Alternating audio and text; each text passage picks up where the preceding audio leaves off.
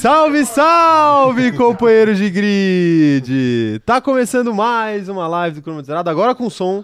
Agora com Esperamos, som. né? É, a gente acha que sim, né? Avisem aí. Segundo o OBS aqui está com som. Agora Não, foi, aqui então. tá, tá com som, deixa eu ver aqui. Tá com som, tá com som. Testes feitos aí, ó. Corrigimos, corrigimos. É isso então, né? Estou aqui com meu companheiro Rafael. E aí? Eu sou o Caio e hoje a gente vai falar sobre Red Bull. Mas não o, a- o energético que vocês usam nas festas. Sim. A gente vai falar sobre a equipe Red Bull Racing. Sim, Red Bull Racing de corrida, né? isso. Aproveitar e mandar um salve pro operador de câmera suplente, que está trabalhando mais do que a gente planejava, Sim. mas a vida é, tem dessas, Sim. né? Salve aí pro operador de câmera suplente. Salve, salve, bom dia. Apenas para quem avançou para a fase semifinal da Copa Libertadores da América. Bom dia, tamo junto. É isso, é isso, é um bom dia para todos aqui nessa sala, exceto para o nosso companheiro Rafael. Então deixem aí os seus pêsames no chat para ele, que ele tá precisando. Posso- Não foi para a próxima fase da Libertadores. F no chat.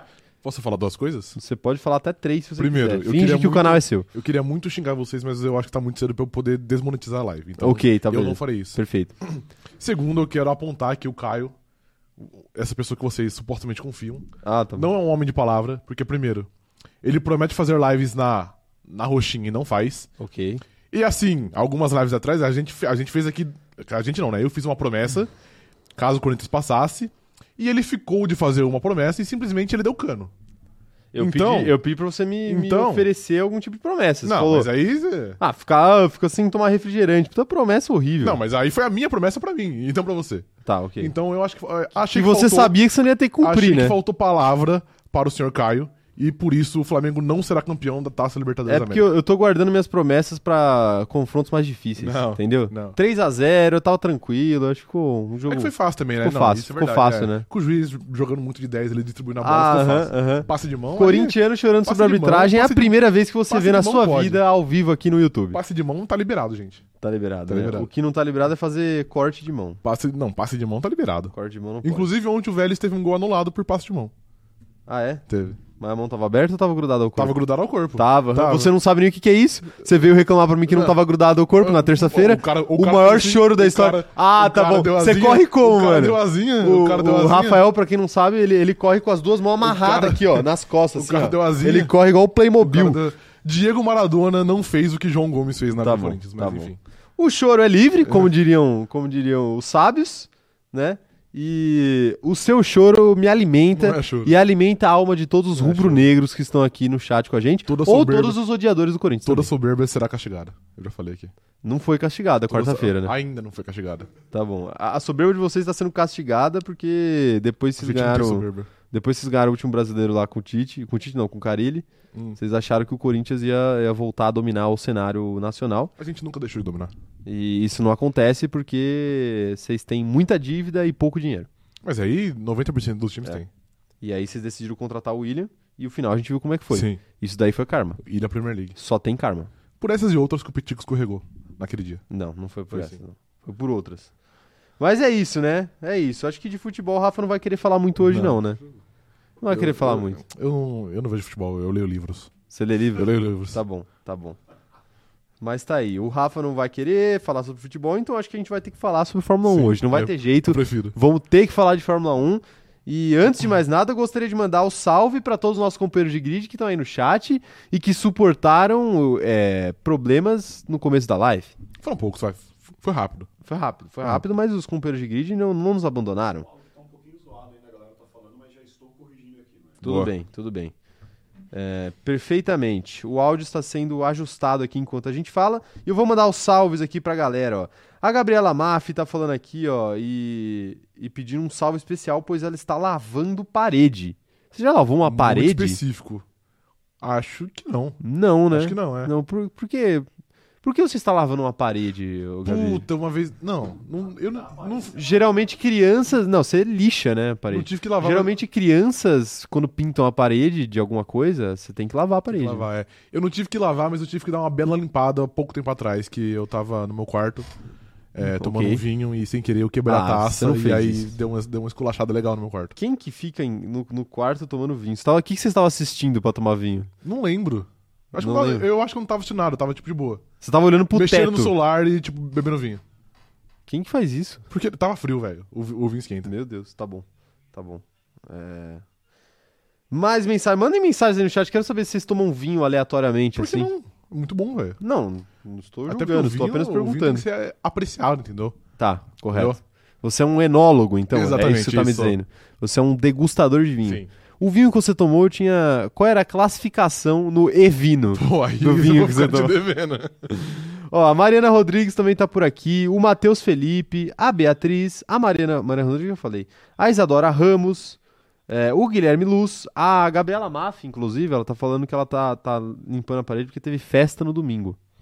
E não chamou a gente. E não chamou a gente. Você acha isso Pô, mas a festa foi no não? domingo, você tá limpando agora? A festa foi boa. A festa foi boa, Às então. festa du- durou durou, três dias. três dias. É, a festa do Ronaldinho Gaúcho. Boa, é, a festa do Ronaldinho tá aí. Boa sorte aí pra, pra Gabi que tá nos ouvindo enquanto limpa a parede. É, a Fernanda Costa também tá por aqui, perguntando cadê o salve. Estão aqui, acontecendo aqui agora. O Machine Gun Magno falando aqui, ó.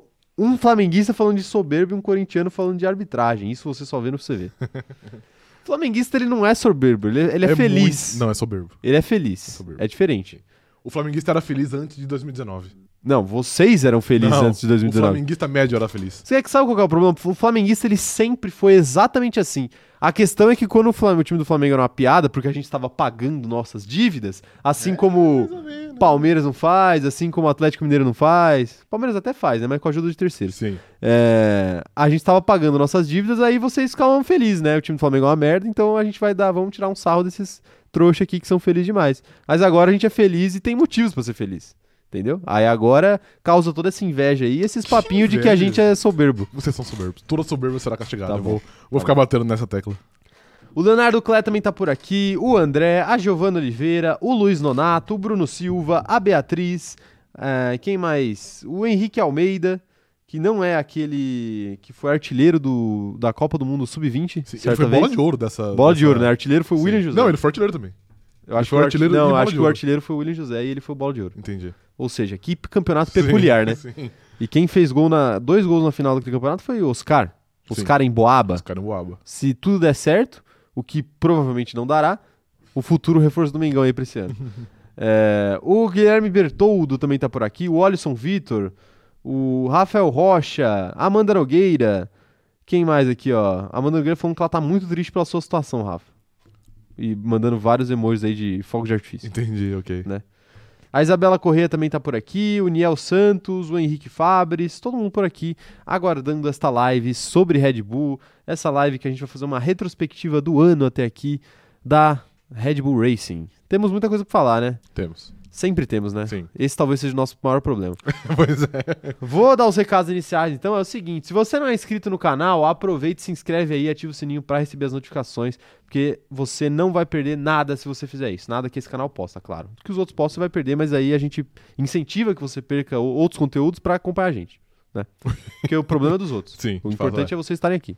É, outra coisa, deixa o like nessa live aqui, porque ajuda demais a nossa live a crescer. E o que mais que eu tenho pra falar? E se- segue a gente também nas nossas outras redes sociais. É arroba cronômetro zerado lá no TikTok também no Instagram. E arroba cronômetro zero, tudo escrito por extenso, lá no Twitter, tá bom? Eu e o Rafa temos nossas redes sociais pessoais, arroba o Caio Diniz e arroba Rafa Gustavo Underline. Estamos no Instagram e no Twitter principalmente, mas eu também estou na Twitch e no TikTok. Adiciona mais uma live aí pedindo, pedindo seguidores na Twitch, viu, Luiz? Isso. Mas em breve as lives na Twitch começarão, hein?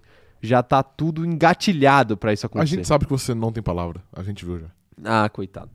É, que, que mais que eu tenho de lives, de, de, de live não, de salves pra mandar no começo aqui? É, o nosso grupo no Facebook, fortalece lá o nosso grupo no Facebook, entra lá, o link está na descrição desse vídeo aqui ou do áudio de onde você estiver acompanhando. E outra coisa que é importante você fazer é classificar o nosso podcast lá no Spotify como 5 estrelas. Estamos em busca aí das mil avaliações positivas e estamos quase lá, tá bom? Faltam apenas aí em torno de 400. Então, segue a gente lá, que é Sim. exatamente o dobro do que a gente teria. Sim. Mas falta, falta pouco. Falta pouco. O show da virada já começou e a gente conta aí com a sua força. Outra coisa que eu gostaria de pedir é se você estiver assistindo essa live depois que ela já aconteceu, que você deixe seu comentário aqui é, na, na área de comentários do YouTube, porque a gente quer saber a sua opinião, mesmo você não estando presente aqui com a gente, beleza? Então faz isso aí, ajuda nós que nós vamos começar a live agora. Tá bom? Mas é, antes, na verdade, eu gostaria de mandar um, um salve especial.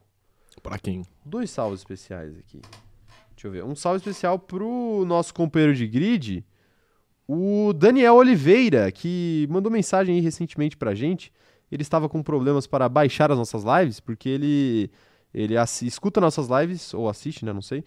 Enquanto ele trabalha, já que ele trabalha dirigindo, né? Pelo interior de. Interior de Minas Gerais, é isso? Isso, interior de Minas Gerais. Então, um abraço aí pro Daniel. Muito Abraço. legal ver aí a galera baixando nossas lives para ouvir offline. Sim.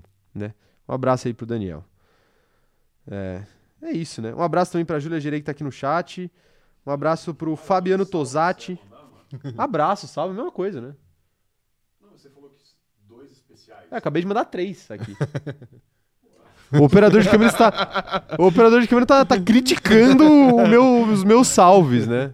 Você falou que seria dois salvos especial, aí mandou lá pro Mineiro, que dirige o Brasil inteiro. Tá bom. E aí o outro, tipo, foi aleatório. É um salve foi pra quem tá aí no chat. É, não, mas é, os salves, salves pra quem está no chat, sempre. Matheus Felipe também tá por aqui, o Aleph Correia, um salve pra todo mundo. Todo mundo é especial nessa live aqui, é, operador de câmera suplente. Essa é a realidade. Tá bom? Só de ser um companheiro de grid você já é especial. Confia. Confia. É, é isso, é isso. É isso, foram, sal foram salvos, então vamos, vamos partir pro que interessa, né?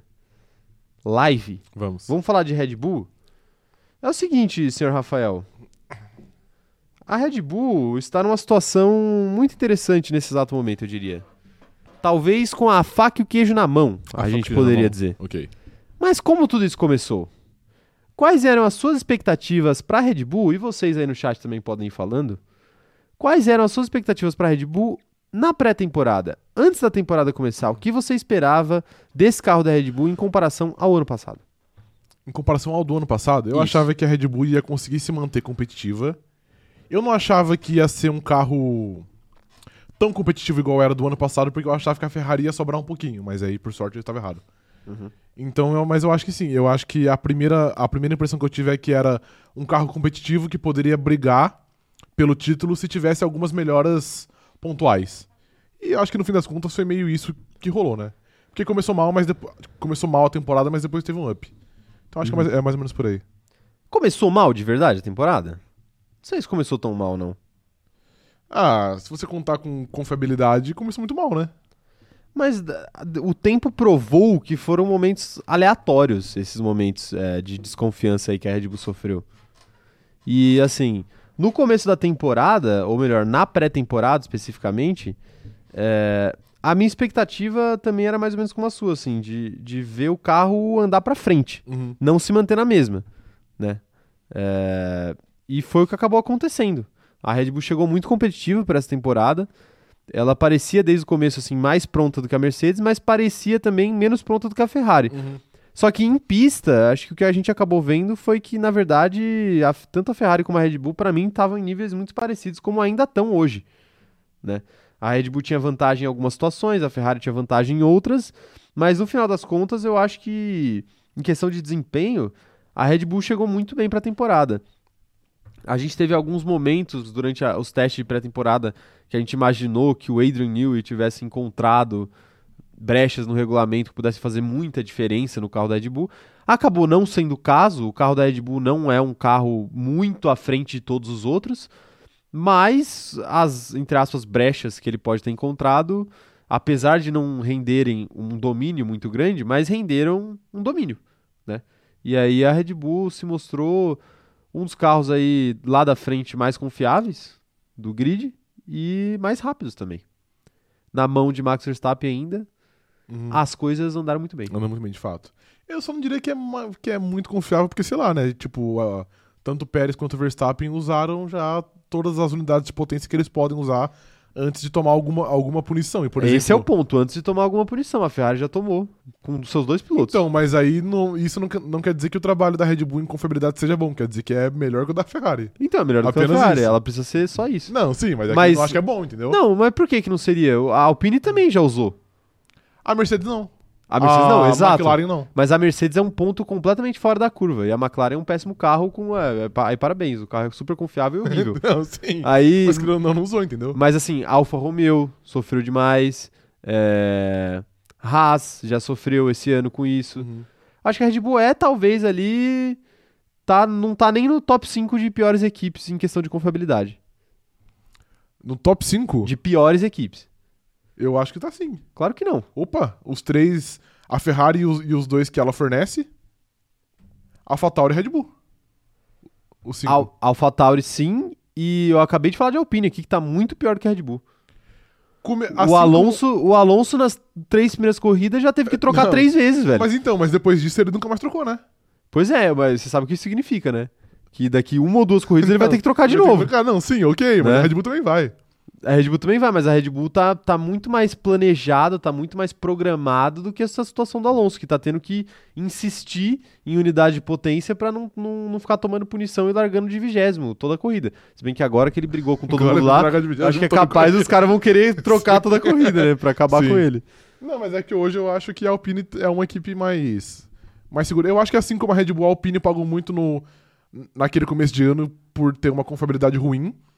Só que depois ela foi solucionada. Não, a Alpine, eu, eu boto fé que a Alpine evoluiu, mas a, a questão que eu quero te trazer é, é justamente a seguinte: a Red Bull, na prática, na prática mesmo, teve um problema de motor na temporada tem inteira. problema. Só o da Austrália. Aqueles, aqueles dois problemas da primeira corrida, e a gente vai falar da primeira corrida mais pra frente, é, a gente acabou descobrindo depois que era uma peça da FIA e que a Red Bull teve um azar de acontecer o problema com o carro dela, ou ela fez alguma coisa de errado ali que, que, que a peça padrão, ou seja, que Sim. todos os carros usam, deu problema nos dois carros. Então, assim, depois disso, a gente teve um problema, que foi o Verstappen na Austrália. Quando, quando foi que o Teve- Verstappen teve outro o- problema? No qualifying da, da última corrida. Exato, na última corrida agora, 10 corridas depois. Tá, mas e o Pérez? Não, Teve um problema. Não, não conta? O Pérez ele teve problema por culpa dele. Em Miami, não. No Canadá ele bateu sozinho. No Canadá, Miami sim. ele teve uma questão durante a corrida ali, mas que nem é tão relevante, porque nem mudou nada na vida dele. Ele Não. nem abandonou, ele não, Não, sim, abandonou, fato. ele não perdeu nenhuma posição. E assim, Ele problemas não perdeu acontecem. posição, mas Você ele, vai ele deixou de ganhar. Você vai contar o. Ah, deixou de ganhar, como se fosse Deixou de chegar e posições, passar o não- Charles Leclerc. Não de ganhar a corrida, ele deixou Não, de ganhar chegar, o posições. Charles Leclerc não, o Carlos Sainz. Mas aí a gente entra no IC, né? Ou, por exemplo, você vai contar aquele problema no acelerador do Leclerc como um problema de confiabilidade da Ferrari? Não, Foi uma coisa que aconteceu, mas que acabou não mudando nada. É a mesma coisa com o Pérez. mas é que são dois. Eu acho que Enquanto o problema isso- de motor e o problema de acelerador. Esse problema de acelerador é muito mais parecido com, sei lá, os problemas de DRS que o Verstappen teve alguma corrida X aí do que, do que problema de motor. Sim, concordo. Mas, mas assim, o, o, que eu não, o que eu não acho que faz sentido é uma narrativa que eu vejo acontecendo de que ah, a Red Bull tem tantos problemas quanto a Ferrari. Não, não passa nem perto. E de que a Red Bull, por exemplo, é um carro. Como posso dizer isso? Eu esqueci que ponto que eu queria chegar.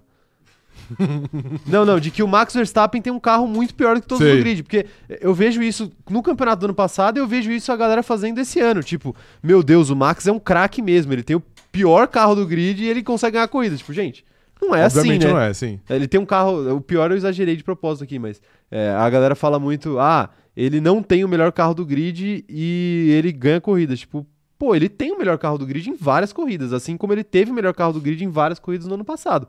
Quando ele não teve o melhor carro do grid, ele perdeu também. Então não é bem assim que funciona. Essa narrativa que eu não Entendi. acho que faz sentido. Entendi. Essa história de. Ah, tadinha da Red Bull, que- quebra toda hora. Não é assim.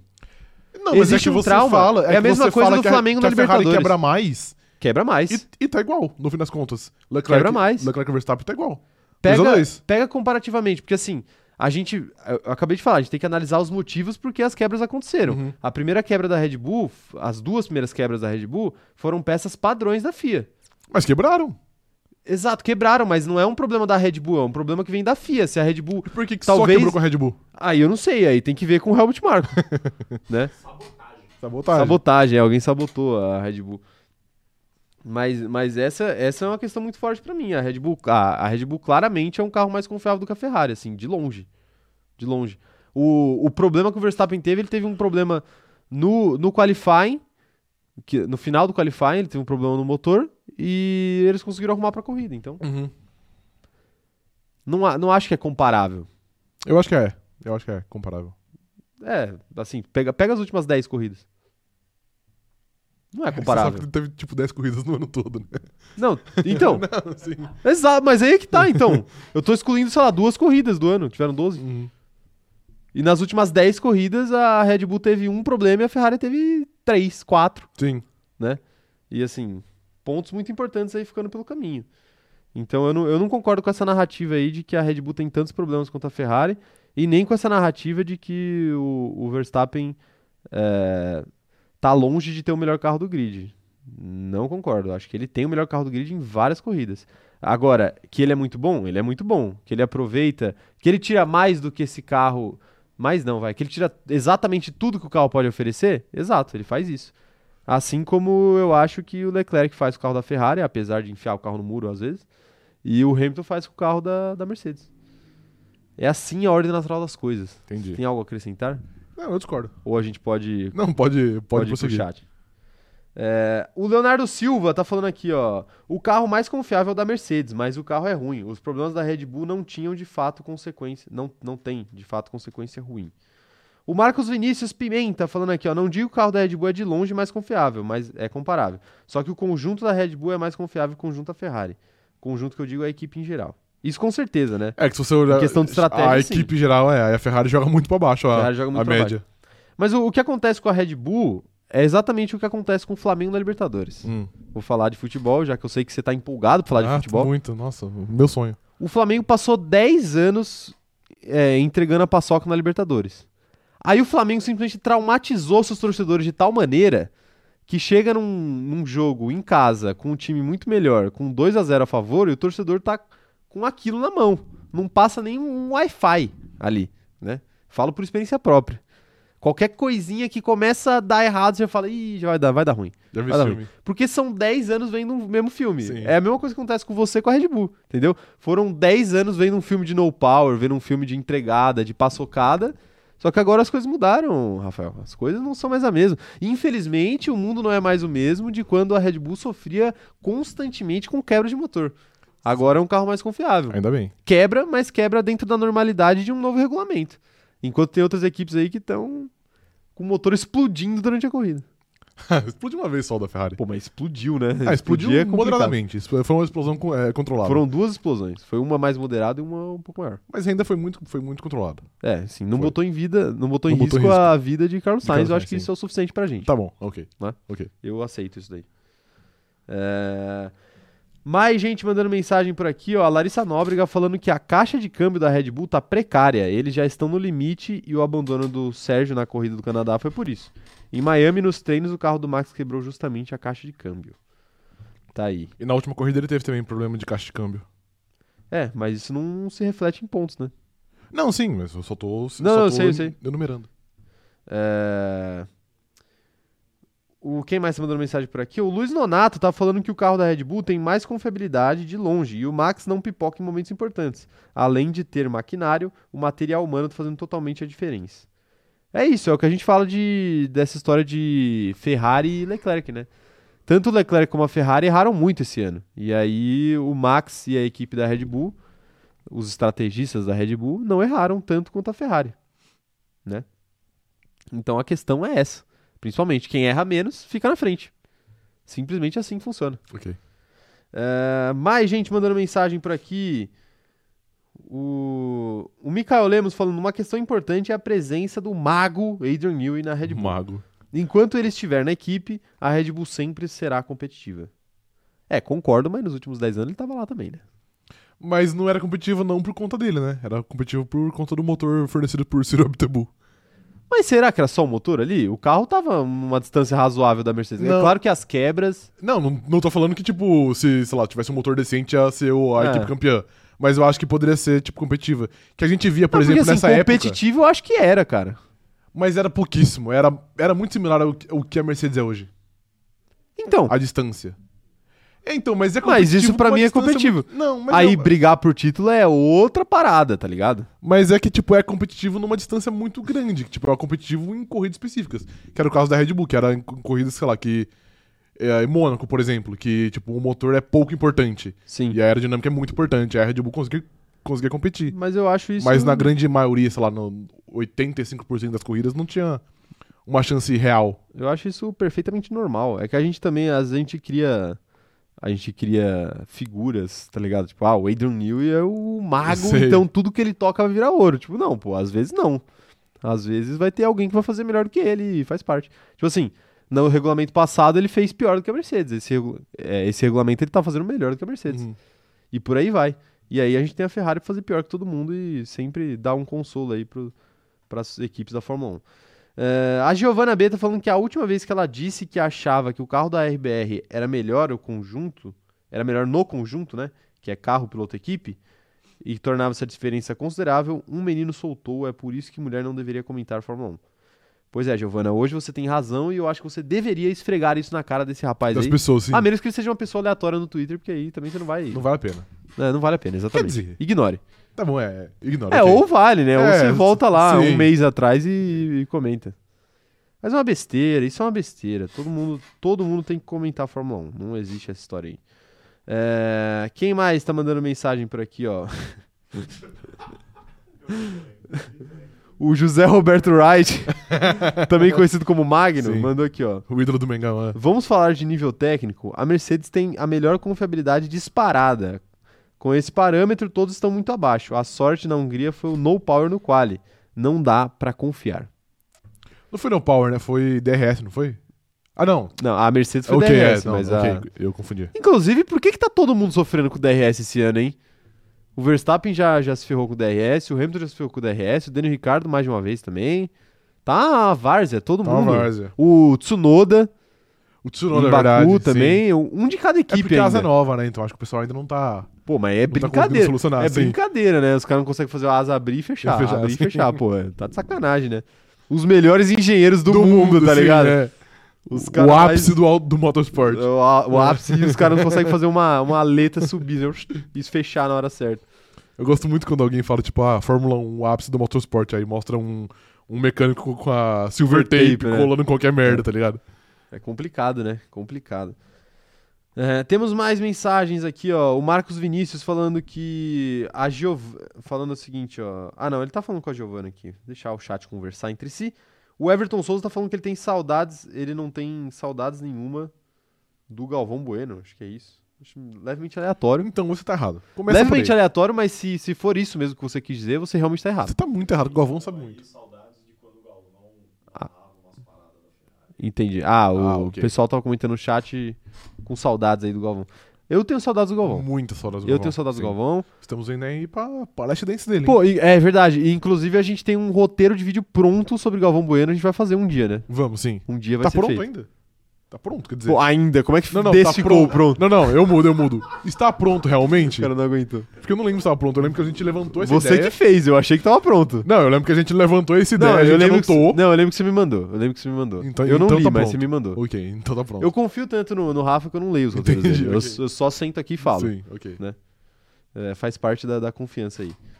É, quem mais tá mandando mensagem por aqui, ó?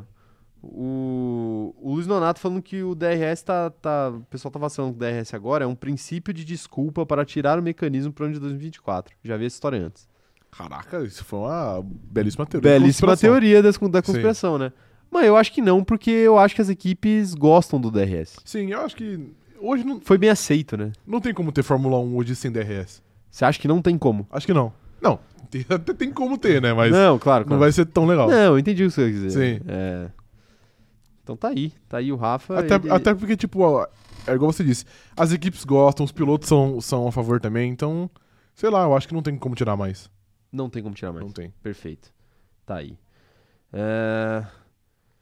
é isso, acho que de, de expectativa de pré-temporada, acho que era isso. A gente até entrou em mais assuntos Sim. aqui sobre Red Bull, mas falamos. E, enfim. E aí a gente pode falar do recorte das três primeiras corridas da temporada, né? Tivemos o GP do Bahrein, tivemos Jeddah e tivemos Austrália. Que foi logo antes, a gente já falou isso segunda-feira, né, na, na nossa live sobre a Ferrari, mas olhando pelo outro lado agora, foi um começo preocupante da Red Bull e foi logo antes da chave virar, né? Porque a partir dessas corridas a chave virou completamente. Sim. E vamos falar então, no Bahrein a, teve dobradinha da Ferrari com dois abandonos da Red Bull. Em Jeddah, a gente teve uma vitória do Max Verstappen e uma pole do Checo Pérez, a primeira da carreira dele, e a vitória do Max foi depois de uma disputa intensa, né, até o fim ali com o Charles Leclerc, mas tivemos o pódio sendo completado ali pelo Carlos Sainz. Pelo Carlos Sainz, Pelo sim. Carlos Sainz, perfeitamente. Então o Pérez ficou atrás aí do Carlos Sainz. O que dava a impressão de que seria uma tônica da temporada e não foi Não bem foi isso bem que assim, aconteceu, é. né? E na Austrália, por fim, a Red Bull ficou muito longe de ganhar a corrida e o Max ainda abandonou. Então tivemos aí três abandonos em duas corridas dos seus dois pilotos somados e apenas uma vitória e uma o que parecia ser o começo de uma dominância da Ferrari. O que aconteceu nessas três primeiras corridas do ano, agora que a gente já sabe o que virou o campeonato? Por que, que a Red Bull foi tão inferior à Ferrari? Tão inferior em pontuação, né? Porque o carro quebrava, não tem outra explicação. Porque das vezes que. Tipo assim, o Pérez sempre fei- fez o papel dele. mas na nessas- Austrália, por exemplo, teve a quebra, mas é, a corrida já tinha sido perdida ali antes da Tinha, quebra. mas eu acho que faz parte em algumas corridas que é meio que inganhável, digamos assim. Aham. E querendo ou não, se a gente pegar algumas voltas antes da quebra do Verstappen, ele tava em segundo e o Pérez estava em terceiro. Então eles estavam fazendo mais pontos que a Ferrari no geral. Até porque o Carlos Sainz já tinha abandonado.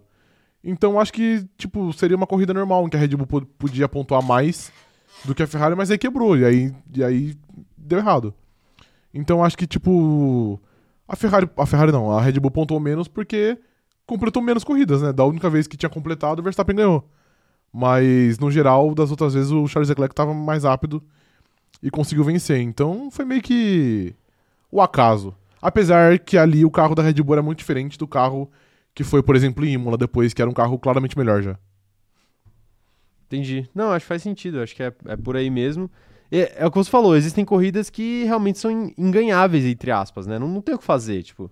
é, dependendo do circuito, é evidente que a gente vai ter uma... Evidente que a gente vai ter uma dominância maior da Ferrari, uma dominância maior da própria Red Bull, mas a questão da Red Bull ali foi a sequência, né? Uhum. Deu uma sequência, teve uma sequência um pouco mais azarada, né? Assim, nem tão azarada, digamos assim, porque teve a, a corrida de Jeddah e a corrida do Bahrein, elas tiveram características semelhantes, né? Foram duas disputas ali acirradas.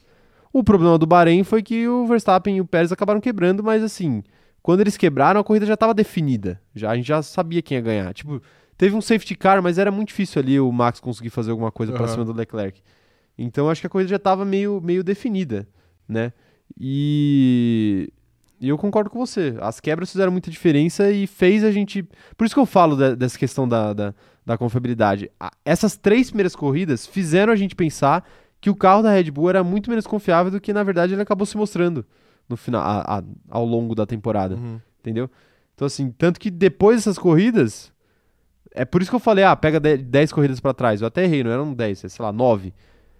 As nove corridas seguintes a essas três, a gente teve uma outra situação. E aí, se eu te perguntar a mesma coisa, você pode dar a resposta inversa do que você deu agora. Por quê? Porque o carro pode quebrar. Sim.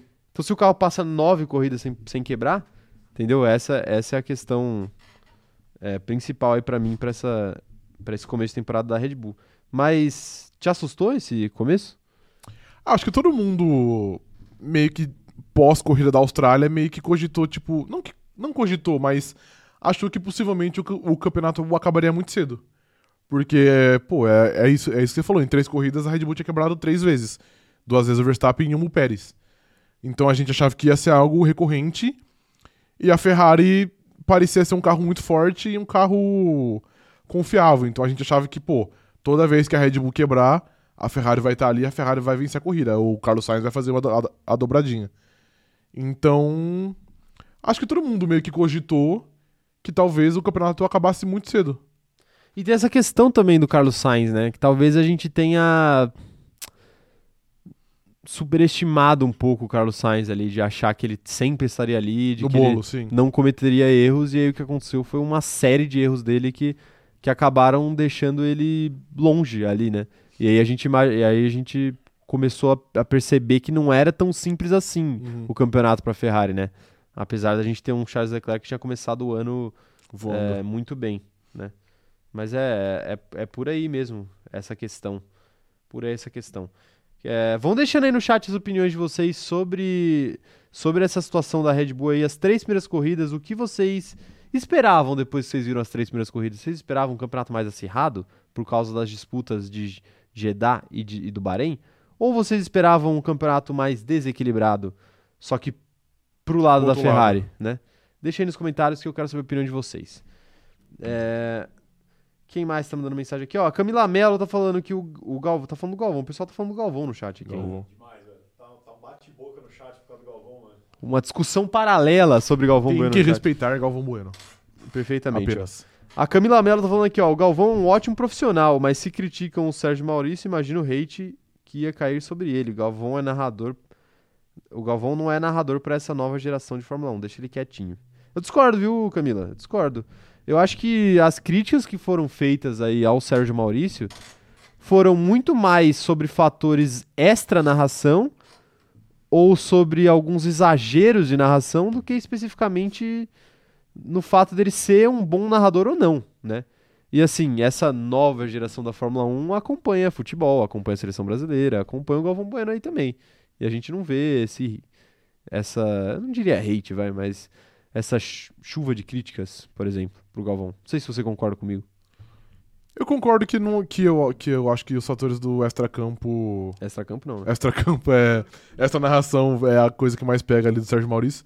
Mas eu acho que o pessoal mais novo não, vai, não é muito chegado mesmo no, no, no paizão Galvão, não. Paizão Galvão. É. Eu acho que não, mano. Eu acho que é. Sabe, sabe o que eu acho que acontece com o Galvão Bueno? Eu acho que aconteceu um, meio que uma. Como posso dizer? Uma oscilação natural de popularidade. Sabe por quê? Porque é um cara que tá muito tempo na TV, assim, Uhum. sabe? E aí, eventualmente, irrita. Tem como. Né? O cara é narrador, eventualmente vai irritar. É diferente, por exemplo, pô, tem um narrador que eu gosto muito, você também, que é o Romulo Mendonça. Se ele tivesse todo fim de semana, ou sei lá, quarto domingo na TV aberta, eu tenho certeza que daqui a um tempo a galera ia saturar um pouco dele. Entendi. É, uma galera, não a galera em geral, não Sim. todo mundo, mas algumas Uma pessoas iam, uma- um grupo ia começar a não gostar das, das narrações dele, porque ele usa muito bordão, porque ele, ele faz, entre aspas, muita algazarra, né, durante a, a transmissão e tudo mais. Mas como ele tá num nicho, ele tá narrando NBA principalmente, outros esportes também, mas principalmente NBA, aí eu acho que isso acaba sendo um, passa um pouco batido. O Galvão, ele tá há muitos anos narrando o principal esporte do, do país, é, na principal emissora de TV do país. Então, assim, a, a lupa em cima dele é muito grande. E aí o pessoal deu uma, deu uma irritada com o estilo do Galvão, né? Na, principalmente ali na época da Copa de 2010, eu acredito. Sim. Que foi a época do, que do o Cid Pânico. fez o Cala a Boca Galvão no, no Twitter, que viralizou pra caramba. Que o pessoal fazia essas zoeiras de, ah, o Galvão é horrível. O Pânico fazia essa zoeira de Cala a Boca Galvão, né, também. Mas eu acho que agora que ele tá mais perto da aposentadoria, tem aquele efeito Contrário, nostálgico, entendi. contrário, tipo de.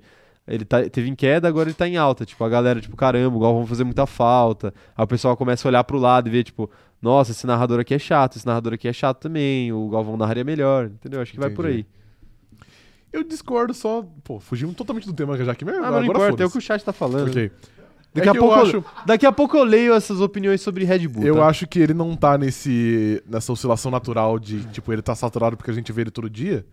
Não, Porque, ele pô, tava. Ele Não, mas- tava saturado em 2010, é isso que eu quis dizer. Agora, agora ele parou de mas narrar todo ainda dia. Assim, tipo, até em 2010 não era como se ele narrasse 38 rodadas de Campeonato Brasileiro. Pô, mas em 2010 ele já narrava muita coisa também. Ele narrava Fórmula 1. ele narrava exemplo. Fórmula 1 em seleção só. Ele Exato. fazia mais ou menos o que ele faz agora, só que sem a Fórmula 1, porque agora Globo É. não tem mais a Fórmula- mais a Fórmula 1. Mas não muito tempo atrás ele narrava o Campeonato Brasileiro, né? Há muito tempo atrás, sim, cara. O Não. Galvão normalmente. Pra jogo... Anos 2000 ele narrava ainda. Então, muito tempo atrás, 20 anos atrás. 2010? Não, tô falando de 2010. Ele não narrava mais. Não, eu sei, mas tô falando de 2010 pra trás. Não fazia tanto tempo assim que ele tinha parado de narrar toda semana. Entendeu? É que aí, agora, mais recentemente, aí ele voltou só pra narrar uns jogos do Flamengo, porque ele é flamenguista. Mas, enfim. Quer continuar? Não, continue só- Não, é que. O cara parou e ficou olhando pra mim. É você que tava Tava falando. falando, pô. Não, mas eu te devolvi a palavra. Não, é que eu acho que, pô, não sei, eu não vejo essa oscilação natural. Eu acho que ele sofre. ah, tipo, é porque era, era isso que eu tava falando, na real. Eu acho que não tem como ele sofrer essa oscilação natural, porque não é como se a gente visse ele toda semana, tá ligado? A gente vê eles praticamente. Quando, quando mas a gente via ele narra toda um semana em jogo, 2010. Esse é o quando o ponto, Galvão entendeu? narra um jogo que- de clube, pô, é um evento. É um evento, é um Tipo evento. assim, o Galvão vai narrar, O Galvão vai narrar. o jogo de quarta-feira É à noite. anunciado. Não, mas é exatamente isso, isso que eu quero dizer, entendeu? Ele, ele em 2010, ele tava num nível no nível saturado porque ele narrava Fórmula 1, porque ele narrava a seleção brasileira, porque não fazia tanto tempo ele narrava jogos de times, né? Ele, ele toda segunda-feira tava fazendo lá o Bem Amigos dele. Ele faz ainda. Ele, ele faz ainda, mas não, acho que ele já saiu do Bem Amigos já, se brincar. Mas Até- enfim, é, ou ele vai ficar até o fim do ano, não lembro. Mas aí teve esse gap dos últimos 10 anos, que é depois da Copa 2010. Uhum. Que aí a Fórmula 1 começou a perder importância dentro da Globo. Aí ele começou a narrar menos Fórmula 1, teve outros narradores, teve no meio do caminho teve Everaldo Marques narrando Fórmula 1, teve é, o Luiz Roberto, Machado, Kleber Luiz Roberto, teve um monte de gente narrando Fórmula 1, o próprio Sérgio Maurício também no Sport TV. É, então por isso que eu acho que ele ele deu uma sumida do mapa, aí narrava só a seleção brasileira e a galera foi voltando a conviver com ele. Porque a internet tem disso, entendeu? Tem o é legal odiar to... quem quem tá todo mundo odiando, entendeu? Sim, Na internet. entra na onda. E aí depois vira legal criticar quem tá odiando quem todo mundo tava odiando. Ok, entendi. Entendeu? É, é uma guerra na Ok. internet, é sempre o push e vai. Entendi. Mas tá aí. Vamos, vamos falar de, de Red Grandes Bull. aqui. tocantes aí da, da live de Fórmula É, pois é, vamos falar de Red Bull. 1. Tendo isso em vista, eu queria o Galvão de volta narrando Fórmula 1. Ah, óbvio, óbvio. Pelo menos uma corridinha, né? Ele poderia fazer o Sim. Last Dance. Sim? Pô, podia. outro dia eu, eu vi um bagulho muito engraçado, né? Que o, os- os- um, um cara foi comentar, tipo, no, no, num tweet do Sérgio Maurício, falando, pô, a Band poderia contratar o Galvão Bueno, né? De volta. Seria muito legal, você não acha, Sérgio? Eu acho que o Sérgio não acha que seria legal, mas tudo bem. É, o Vinícius Pereira tá falando que ele nunca gostou do Galvão na Fórmula 1 e continua não gostando. No futebol ele gosta. Tá aí. Ele gosta. Tá aí. O Luiz Nonato tá falando aqui sobre a questão da Red Bull, que a Red Bull meteu um medo na galera de que poderia não ser capaz de segurar o título do Max, mas tinha que relevar por ser início de regulamento, da mesma forma que a Mercedes está vindo forte de novo. Tem toda essa questão, né? Início de regulamento a gente passa um pouco o pano para alguns erros, né? Uhum. Depende do erro também, né? Não, claro, Sim. não é enfiar o carro no muro sozinho. Isso daí não é erro de de regulamento. É, Isso daí é só erro mesmo. É, a Gabriela Maffi falando aqui que a RBR prometeu muito no início, teve no power, é, no power resolve, teve no power e aí depois que isso resolveu, isso se resolveu, disparou. No entanto, o progresso da RBR é por ela mesma ou é sobre a péssima estratégia da Ferrari e o caos do W13 da Mercedes?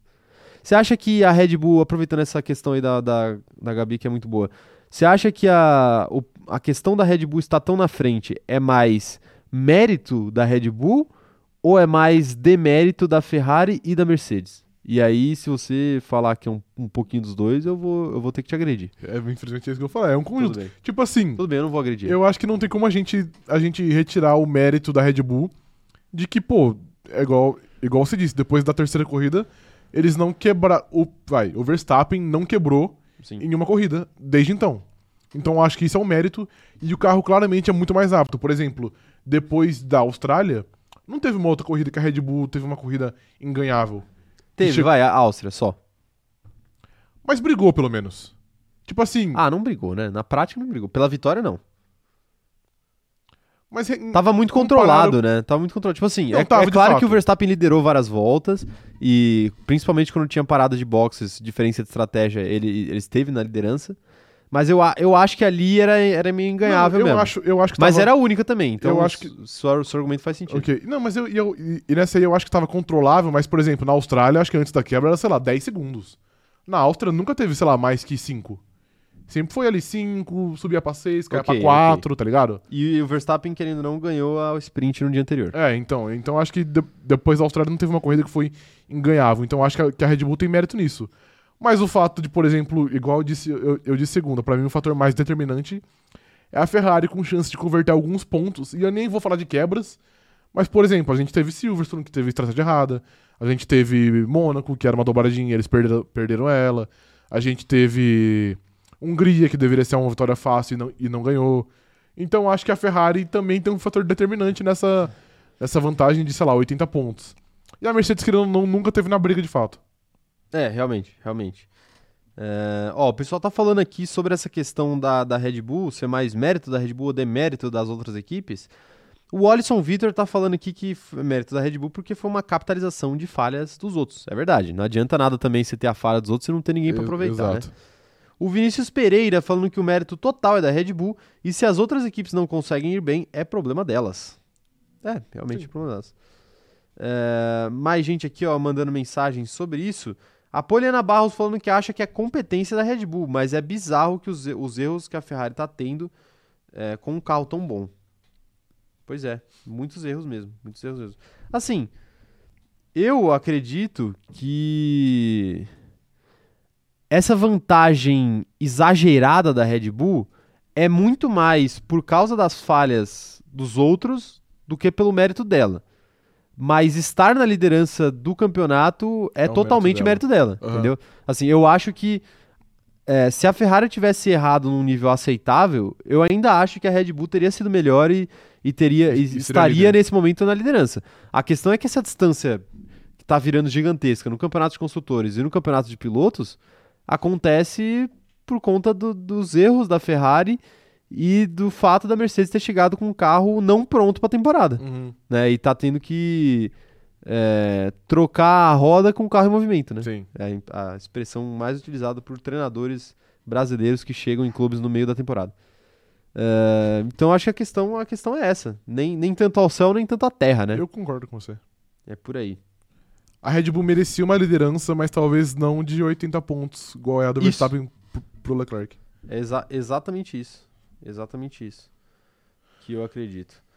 É, vão mandando mais mensagens aí, que eu quero saber a opinião de vocês aí sobre a Red Bull.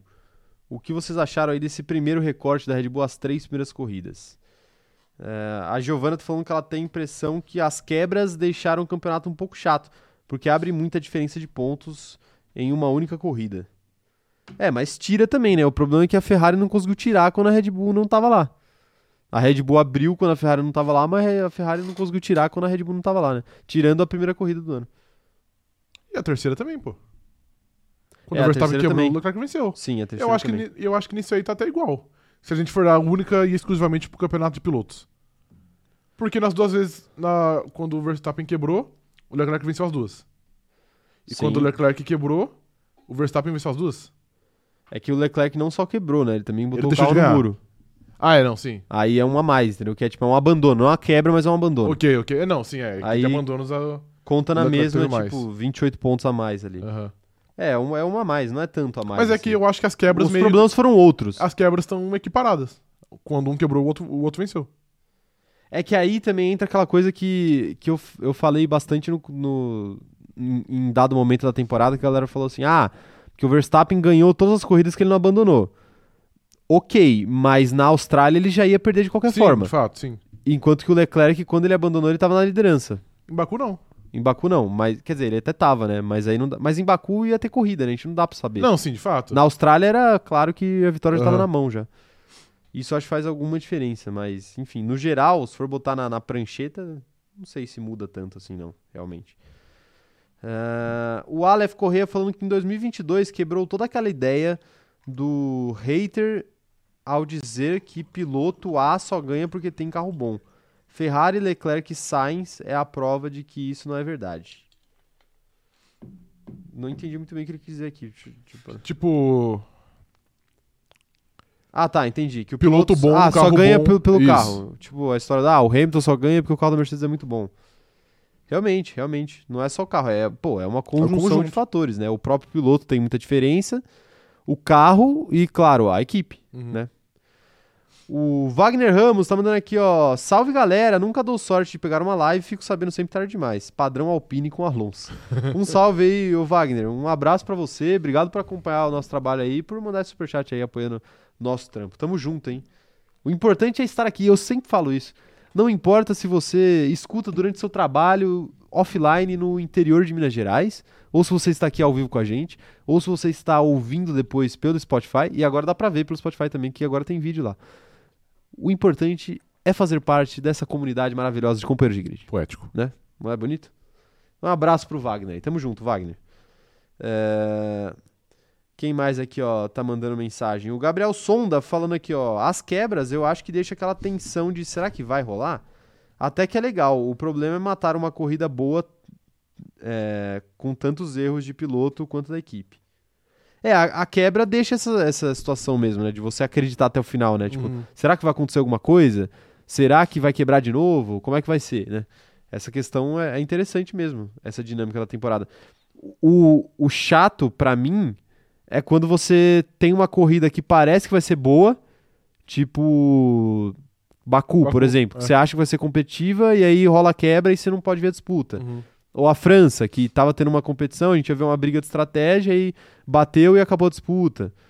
Mas, por exemplo, a Austrália, a quebra acabou não mudando nada na, na corrida. O, tipo, mudou pro Verstappen, obviamente, mas na corrida em geral não mudou tanto. Na, Na Espanha também não. na Espanha também não. O, o Leclerc provavelmente ia ganhar aquela corrida com o pé nas costas ali. Se ele não fizesse nenhuma besteira até o final, né? O que não parecia que ia acontecer. Então, enfim, é, é por aí. Mais gente mandando mensagem por aqui. A Amanda Nogueira falando o seguinte, ó. A RBR já perdeu tanto por besteiras que hoje está extremamente preparada para aproveitar todas as oportunidades de paçocada das outras equipes, justamente pela experiência. É, um dia da caça, outro caçador, né? Eu concordo com a Amanda, mas eu, teria, eu tenho que adicionar aqui que, se for pensar por essa lógica, a Ferrari ia ganhar todos os campeonatos. É verdade. Porque a Ferrari eu acho que é a única Paçoca. equipe do grid que já entregou a paçoca de todas de as todas as formas maneiras possíveis. existentes Sim. no mundo da Fórmula 1, né? E certos feitos de paçocada merecem prêmios, você não acha, Concordo, Rafael? plenamente. E eu vou aproveitar esse momento da live então, pra eu fazer uma divulgaçãozinha aqui do nosso canal, não é? Porque justo. eu não sei se vocês sabem, mas o cronômetro zerado faz anualmente. A gente só tem um ano de vida e a gente fez no único ano de vida. Nossa. Então, anualmente. Então é anualmente. Sim. Então a gente tá, tá, tá na conta ainda. Tradição. Tradição. Aqui tem tradição. A gente faz o Oscar da Fórmula 1. O nosso Oscar da Fórmula 1, entendeu? A gente faz uma premiação chamada Cronômetro Dourado, que acontece ao fim de todas as temporadas.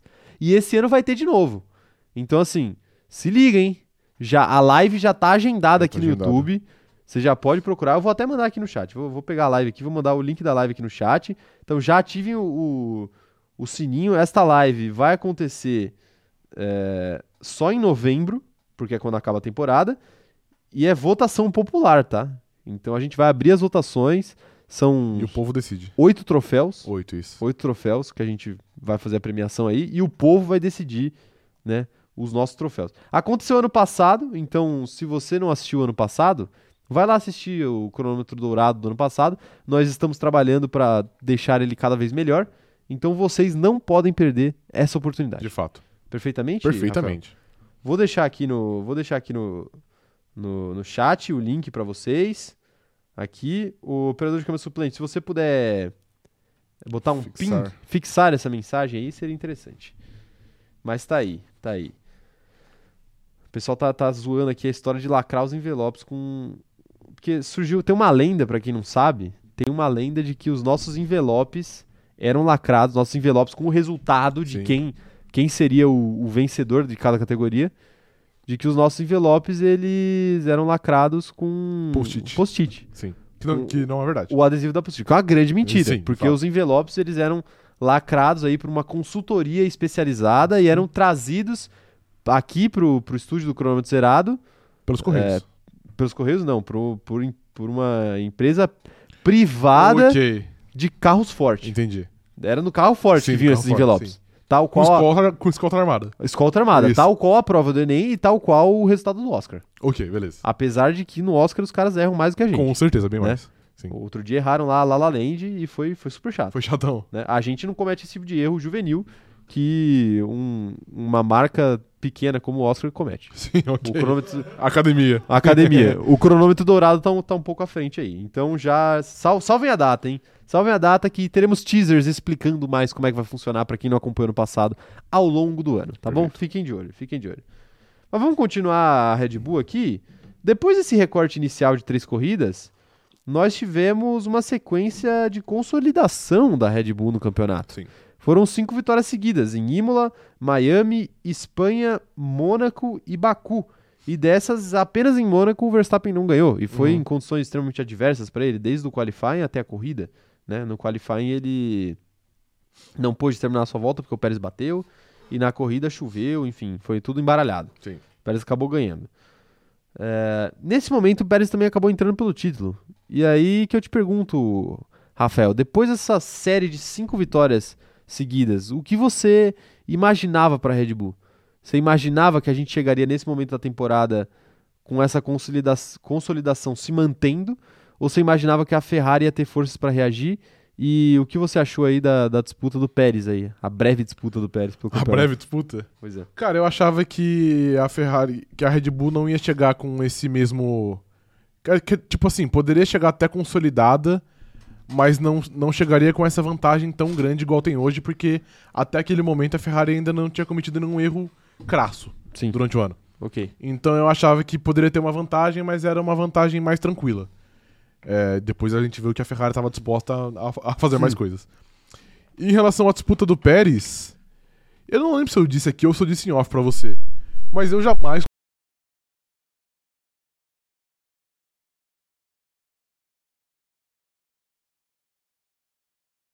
Pra enganar nossa audiência e trazer views pro canal. Não, eu jamais disse que ele tava na disputa. Porque se, se isso fosse verdade, eu estaria aqui te vangloriando por isso. Que seria genial.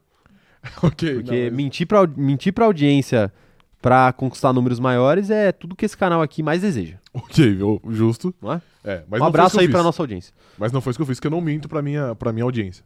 Então, eu disse que matematicamente o Pérez Você estava... acabou de mentir falando que você não mente. Mas Jamais, jamais. tudo bem. O Pérez, matematicamente, ele poderia até estar nessa, nessa disputa, mas de fato a gente sabia que, que ele não tava, que uma hora ou outra. ele é refrigerante de 3 litros. Uma hora Ok. o gás acaba, e a Uma gente sabia que ia acabar cedo. Quando chega no meio, perde o gás. Exatamente. E aí o Pérez Chegou no meio da temporada, E perdeu o o gás. tá sem gás, exato. Ok. Então foi mais ou menos por aí. Ele tava na disputa matematicamente, mas de fato a gente sabia sempre que a briga, a briga pelo título de, de, de pilotos era entre Max Verstappen e Charles Leclerc. E Pérez correndo mu- muito por fora, tipo, se os dois batessem um carro um no outro, aí o Pérez ganhava. ok. Isso. Ok. É, assim, eu, eu concordo com você. A gente falava, a gente falava que. A gente, fala, a gente brinca que a gente engana a audiência por view, mas a gente falava aqui, claramente, tipo. No momento, naquele momento, o Pérez de fato tava na disputa, porque ele tava perto em número de pontos. Mas assim, se a gente acreditava que ia se manter, toda vez que a gente falava sobre isso, a gente falava que não. Porque assim, é, era meio. Era meio óbvio, né? Que, que era muito difícil pro Pérez se manter no nível de, de Leclerc. No nível de Leclerc e de. Verstappen. e de Verstappen. É normal. É, aparentemente aqui o áudio ouviu, o áudio caiu em algum momento. Voltou? Mas enfim, tá. Voltou o áudio aí, rapaziada? Dá um play pra ouvir. Acho que não ouviram só, só a sua frase, aparentemente. Não, aparentemente tá funcionando o áudio aqui. É, então. Só estão falando que o, o seu. A sua, o seu ataque a Sérgio Pérez não foi ouvido. Mas não foi um ataque, só foi uma constatação que, de fato, eles. re- Resumo da ópera. Resumo da ópera. Ele nunca esteve, de fato, na briga pelo título. Isso. Ele esteve matematicamente, mas não. Mas não verdadeiramente. Ok, perfeitamente. É, a questão é que o Sérgio Pérez é um refrigerante de 3 litros aqui. Exatamente. como a gente isso. falou, só pra recontextualizar vocês. Mas enfim, ó, já aparentemente já voltou já.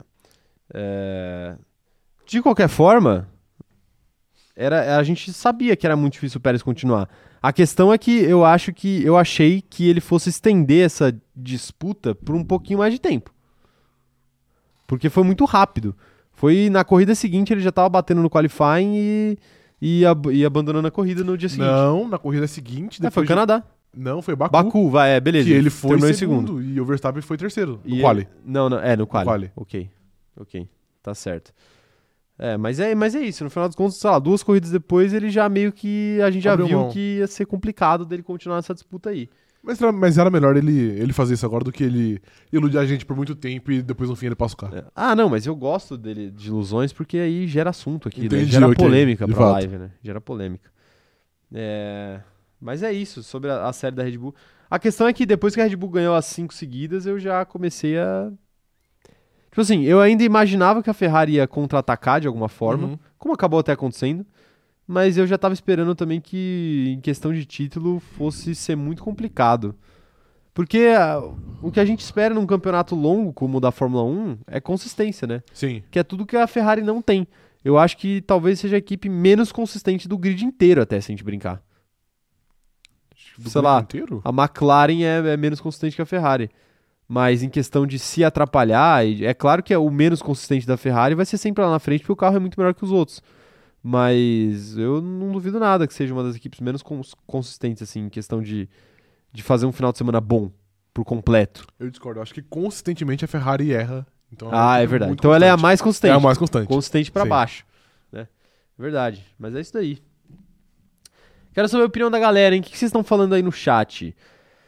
A Beatriz está falando que ela não esperava a grande vantagem do Max nesse ponto da temporada e não me recordo de quantos pontos a Red Bull tá de diferença para a Ferrari.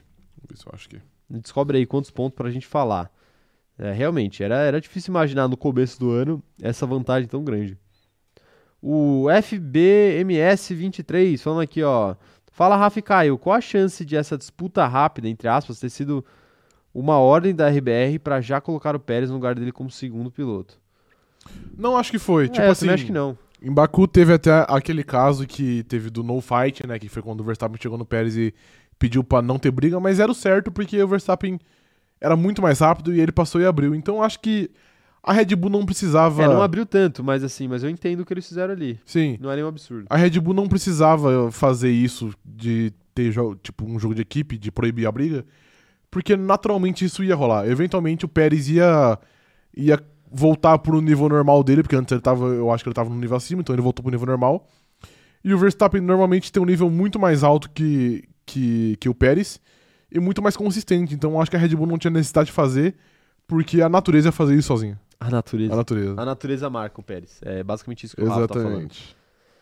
O Marcos Vinícius falando aqui, quem achava de verdade que ele pudesse ganhar do Max tem que fazer tratamento sério. Desde 2011 não fez nada na Fórmula 1 e não seria agora que ele chegaria batendo o atual campeão. Mas pera rapidinho. São 97 pontos, tá? de diferença. 97 pontos. Ok. É, até que não é tão grande. Assim, esse papo de Pérez. No construtores ou nos pilotos? f- No de construtores. Ok.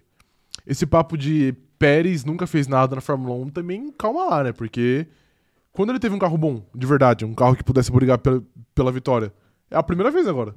Na Red É, Bull. exato. Primeira vez contando. Não, contando mas carro passado. bom ele já teve.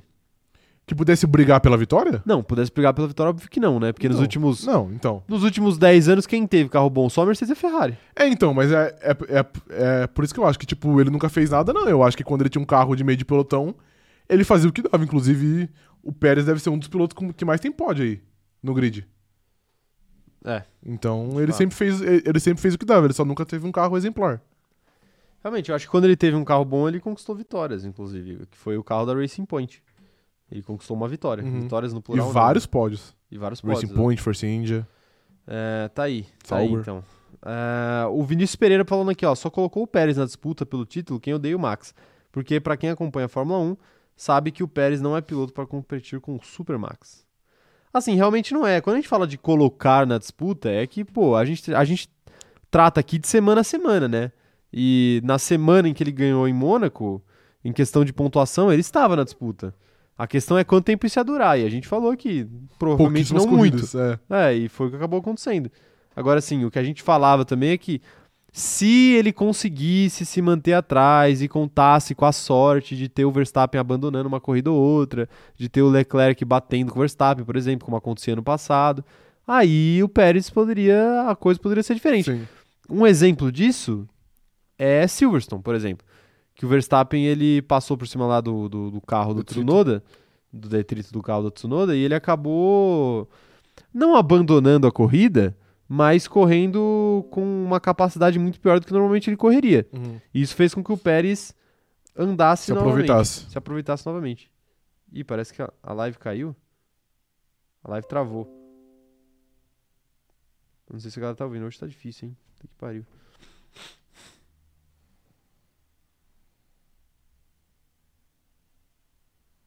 Acho que voltou. Voltou? E internet, hein? E internet. Voltou. Até me perdi o que eu tava falando. Até me perdi o que eu Você tava tava falando. falando de Silverstone que o Pérez se aproveitou que o Max estava fora da corrida, digamos assim. Isso, isso. É, vou repetir um pouco de antes, pra, pra, porque eu não sei exatamente onde parou, onde travou a live. Mas. É, puta, agora até me perdi aqui. Mas enfim. O, O que a gente falava sobre o Pérez estar na disputa, porque é o seguinte, a gente, colo a gente faz um recorte semanal aqui, e no recorte semanal da corrida de Mônaco, o Pérez realmente estava na disputa. Porque em questão de pontuação, ele tinha um número razoavelmente parecido com o Verstappen ali de pontos e um número próximo. Agora, coisas que a gente também falou é que, primeiro, dificilmente ia durar muito tempo essa disputa do Pérez. E segundo, se ele quisesse fazer essa disputa durar, chegar até o final, ele teria que ele teria que consistentemente estar ali, contar com a sorte de ter o Verstappen abandonando ou até o Leclerc batendo com o Verstappen durante as corridas e, e acabar é, capitalizando esses pontos. Coisa que a gente viu, por exemplo, em Silverstone, Uhum. que quando o Verstappen ele passou por cima do pedaço do carro do Tsunoda e acabou correndo com uma capacidade muito menor do que normalmente ele correria. Isso fez com que o Pérez tivesse a chance de terminar na frente do Verstappen, coisa que não é normal. Sim. E ele conseguiu terminar na frente. O problema é que naquela mesma corrida ele teve que parar também no começo da corrida para trocar a asa. E aí ele voltou lá pro fundo do grid, teve que escalar o grid.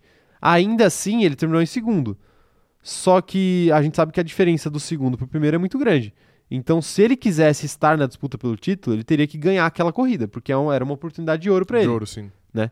A questão do Pérez nu- nunca foi a gente falar que o Pérez era melhor que o Verstappen, ou que ele tinha capacidade de ser melhor que o Verstappen em um ano. Não. A questão é ele ter sorte e conseguir aproveitar as oportunidades para ganhar o campeonato, mesmo sendo um pior, um pior piloto. Coisa que a gente até. Eu lembro até que a gente, a gente falou aqui. Qual foi o pior campeão dos últimos anos? A gente chegou na conclusão do Jenson Button. Que é um grande mérito dele. Porque ele conseguiu, mesmo não sendo o melhor do grid, ou não tendo um. É, ele tinha um carro muito à frente, né? Mesmo não sendo o melhor do grid, ele conseguiu Capitalizar os capitalizar os pontos, a oportunidade que não apareceu pra ele. E a Uhum. questão era essa pro Pérez. Mas tá aí. É, sobre o Pérez é isso. Agora, sobre a Red Bull, cinco corridas, cinco vitórias seguidas é, é muita coisa, né, num campeonato. Pontos. aí- É, muita coisa, porque a- acho que, sei lá, nos últimos anos, a gente- quando a gente pensa em cinco vitórias consecutivas, a gente pensa em Mercedes, né? Sim, Que era a equipe que conseguia fazer isso, porque de resto é muito raro. Raro de rolar. sim, exatamente. Mas depois disso, Rafael, nós tivemos ali GP do Canadá, GP da Inglaterra e GP da Áustria. No Canadá, a gente teve uma disputa ali, apesar de que a Red Bull já começava muito na vantagem, porque o Charles Leclerc, para quem não lembra, teve que trocar peças do seu motor e teve que largar em último, né? Então a Red Bull já estava com a faqueja na mão ali, que era algo que a gente discutia, tipo, será que o Sainz vai ter capacidade de brigar com o Verstappen na ausência do Leclerc? Até brigou, Ele mas teve. assim, mas não atrapalhou muito a vida do Verstappen também. Foi uma corrida meio maluca, teve safety car pra caramba, safety car virtual, safety car normal. Mas no final dos contos a Red Bull acabou ganhando a sua, a sua é, quinta corrida seguida, né? Nessa, nessa corrida específica. Quinta não, né? Sexta. Sexta corrida seguida. É, então a gente, tá, a gente tá até errando aqui, não são cinco vitórias, são seis vitórias seguidas. Só que aí depois veio a Inglaterra e a Áustria, que também. A Inglaterra, a Inglaterra foi uma corrida mais, um pouquinho mais fora do comum, até porque teve qualify na chuva, acidente no começo da prova, teve tudo. E, e a Áustria, que foram os, os bons resultados da Ferrari. Mas, cara, algo que eu sempre falei aqui nas lives, né? Mesmo com esses bons resultados da Ferrari, não, eu não senti a Red Bull se assustando com uma possível reação. Era muito difícil, né? Se assustando não, porque eu acho que tinha uma vantagem muito...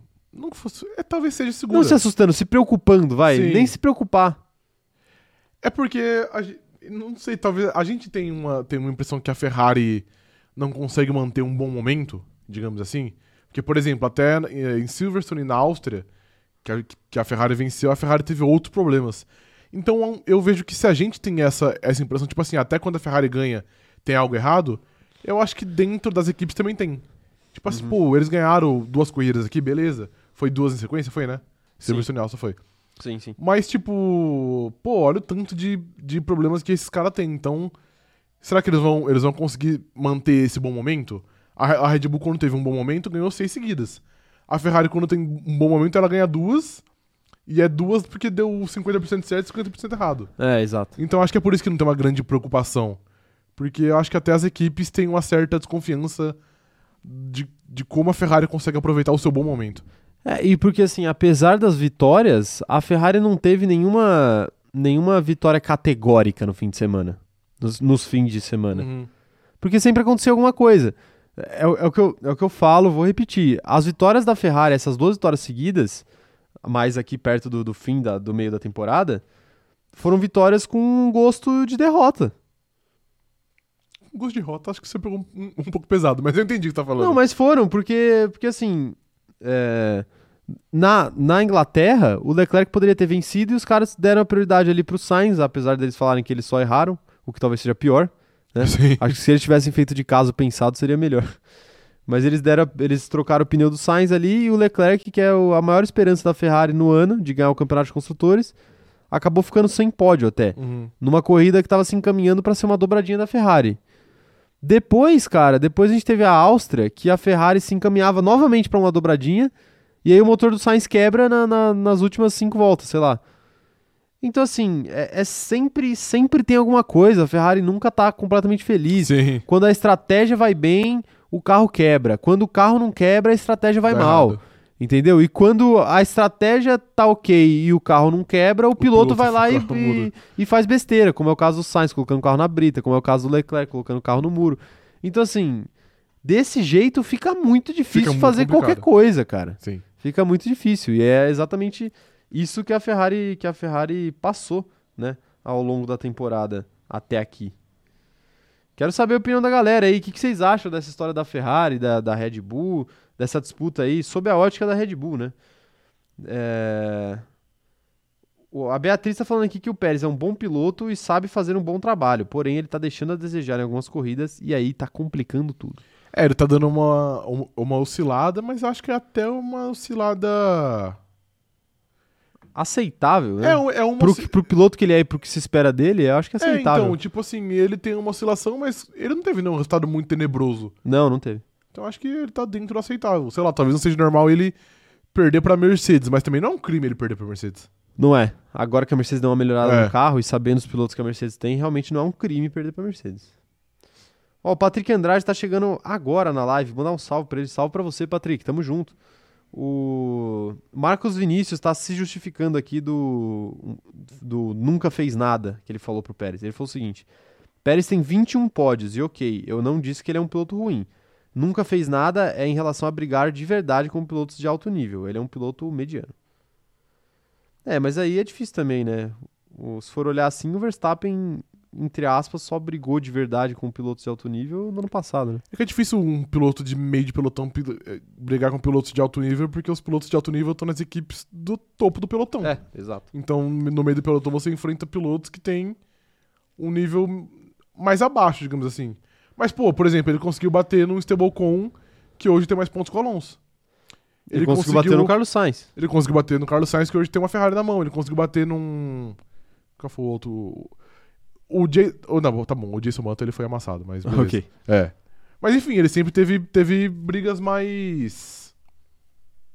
Mais abaixo, porque no meio do pelotão é isso. Não tem, no, não tem o Lewis Hamilton correndo de Racing Point. É, nunca... Nunca vai ter. vai ter. Aí, pô, você vai querer ver essa briga, É, Lewis então. Hamilton e, e Checo Pérez. Tá aí. Mas eu entendo o, o ponto dele. É, não, faz sentido, faz sentido. Nunca brigou. É que nunca brigou, é um fato, ele nunca brigou. Sim, de é fato. que não é culpa dele, ele nunca ter Exatamente. brigado. né? Sim.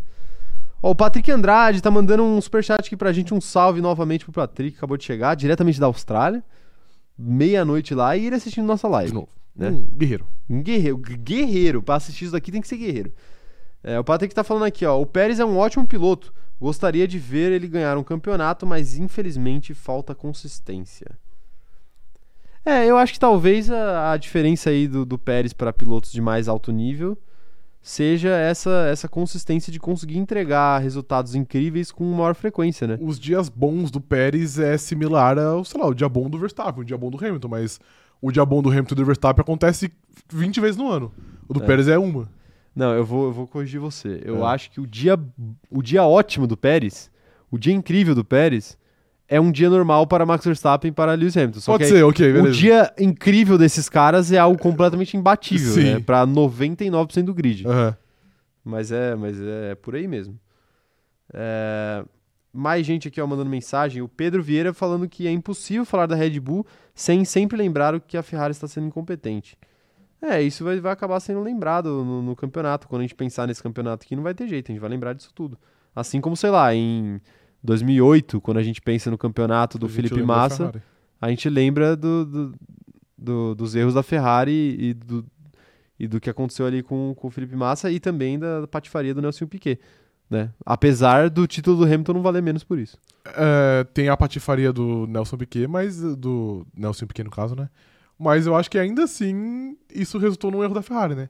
Então até quando tem uma corrida que foi É. armada, a gente ainda volta pra, pra Ferrari errando. Não, a primeira coisa que eu lembro daquela corrida é, é o erro no Exa- reabastecimento. exatamente, sim. Mas, mas, ali, mas ali é complicado, porque. Enfim, né? Enfim, era, era difícil pro.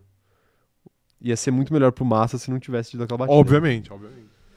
É, é isso. O, o Heitor tá falando aqui, ó. Tá difícil ver vocês esse, hor- esse horário, mas o canal de vocês é o meu favorito no YouTube hoje em dia. Muito obrigado, Muito viu, obrigado. Heitor? É, esse horário aqui é provisório. A gente vai voltar a fazer. Quer dizer, o, o de quinta-feira quinta é é. às 11, né? Mas a partir do mês que vem a gente já volta com as lives de terça às 17 horas aí, pra quem não consegue acompanhar às 11. É que essa viagem aí do, do operador de câmera deu uma atrapalhada nos nossos horários, por isso que a gente mudou tudo aqui. Mas obrigado pela moral aí, tamo junto, viu? Um Tamo abraço pra junto. você. O quem mais tá mandando mensagem aqui? O João Gabriel falando: esse novo sistema híbrido da Ferrari que chega em Spa, acham que vai tirar vantagem da Red Bull? Aproveitei para responder uma pergunta mais de atualidades. Verdades. Acho que pode, até porque eu acho que a, a, a Ferrari meio que trabalha pra tirar a grande desvantagem que ela tem em relação à Red Bull, que já não é tão grande igual, igual já foi, que é a velocidade de reta. Então acho que vai, eu acho que vai dar, vai conseguir anular a vantagem da Red Bull em retas. Mas é aquilo, né? Pra você trocar de novo, você vai ter que pagar uma punição de novo. E aí de novo você vai ter que pôr o Leclerc em último em alguma corrida. É, exatamente. Isso é uma complicação. Nada é tão simples assim na Fórmula 1, né? A questão é sempre essa. É, A Mariana Rodrigues tá perguntando se o operador de câmera vai demorar tudo isso pra voltar. Vai. Vai. Ele está patrão, ele vai demorar. Patrão, sim. Né? Não, vamos, não vamos dar deta- detalhes, porque ele é um, ele é um homem muito, Muito reservado. reservado, low profile. Esse é low profile de verdade. Esse é low profile de verdade. Vocês falam É da gente, mas o operador de câmera é uma brincadeira. E assim, é, a gente fica zoando aqui o Rafa que ele não posta no Instagram, mas o Instagram dele pelo menos é aberto, É verdade. não é? Sim. E tem mais posts do que o Instagram do operador de câmera, que Muito vocês mais. não sabem qual que é, Sim. a gente também não vai falar, mas o Instagram do operador de câmera é fechado e deve ter um total de uma foto. Vamos ver qual foi a, a última vez que ele postou uma foto? Aí, o dia. O, dia. Cara, é- ah não, mas pior que eu acho que é razoavelmente recente, porque eu acho que eu sei qual que é. Não vamos Recente. falar, porque senão Não, obviamente. a galera vai, vai saber. Não é recente, mano. Vai achar, a galera vai achar. 18 de outubro de 2019. 2019? 2019. Eu era, eu era bem feliz nessa época aí. 2019 foi um grande ano pra mim. 2019, todo mundo. Mentira, era feliz. 2019 foi um ano muito merda pra mim, que terminou muito legal. Entendi, Mas começou muito merda. entendi. Ah, 2019 pra mim foi um bom ano. Foi um bom ano. Bons O tempos. que, que você fez em 2019? Eu tava na faculdade, né? Mas aí a vida era muito mais fácil. Então, puta, exato, mas É. do- então, mas 2019 foi o meu primeiro ano fora da faculdade. Ah, entendi. O primeiro, pra você aí que tá na faculdade, você, você acha que você tá sofrendo na faculdade? O primeiro ano fora da faculdade é uma desgraça completa, assim, se você não, não tiver com a vida encaminhada, assim, tipo, sei lá, já tá trabalhando numa empresa que você gosta, ou sei lá o quê. Porque é, o- é o ano que você fala. E agora? Sim. E agora? O que, que eu faço, né? Antes, antes eu era estudante. Porque, assim, até o último dia de aula na faculdade você é É estudante. estudante. Se perguntarem sua profissão, você escreve lá estudante. Aí, a partir do, do, do primeiro dia fora dia da faculdade, você vira desempregado. Estatística. Estatística, Sim. né? E pior que eu saí da faculdade com emprego, mas era um péssimo emprego. Mas aí faz parte. Aí depois eu arrumei outro péssimo emprego. Talvez não, Mas não eu- exista um a- emprego bom. Quê? Talvez não exista um emprego ótimo. É verdade, possivelmente não. Sim. Né? Você não acha que isso aqui seria um emprego ótimo? Você chama isso de emprego? Não. Então, aí Perfeito, você foi refutado. Mas aí o ano terminou com. Eu fui no Rock in Rio e eu vi o Flamengo ser campeão da Libertadores. Sim. Não, Acho tá bom, terminou bem. Foi, foi bom. Terminou bem, no, sim. final foi bom. Então. Sim. Mas o, o resto do ano foi uma desgraça. É, Quem mais tá mandando mensagem aqui, ó? O... o José Roberto Wright, que é o nosso famoso Magno, tá mandando aqui que ele acaba de ver o operador de câmera titular passando do lado do iate dele em Mônaco. Ele estava pegando um sol tal como tal qual Alonso Interlagos. Acho que levei ele, acho que levei ele para esse estilo bom vivan. Hashtag cassino, hashtag pool party. Pool party. Pool party. Você, você, você conseguiu, Magno. Parabéns. Magno, Você converteu o operador de câmera Converteu. à vida de bom vivan. Exato. Man- Mande uma foto aí pra gente em alguma das nossas redes sociais de você curtindo sua vida em Mônaco, Em Mônaco, Magno. isso. A gente, a gente adoraria ver Exatamente, esse registro. Sim. esse registro. É, Quem mais aqui, ó, tá mandando mensagem? O...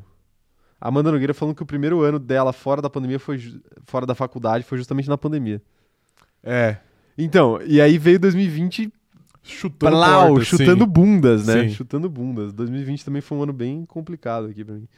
Mas 2021 foi o ano que a gente começou esse canal. De fato. Então foi um ano melhor. Sim, de fato foi. Pra mim foi. Os anos de canal aqui são os melhores. 2021, ano passado, foi meu primeiro ano fora da faculdade.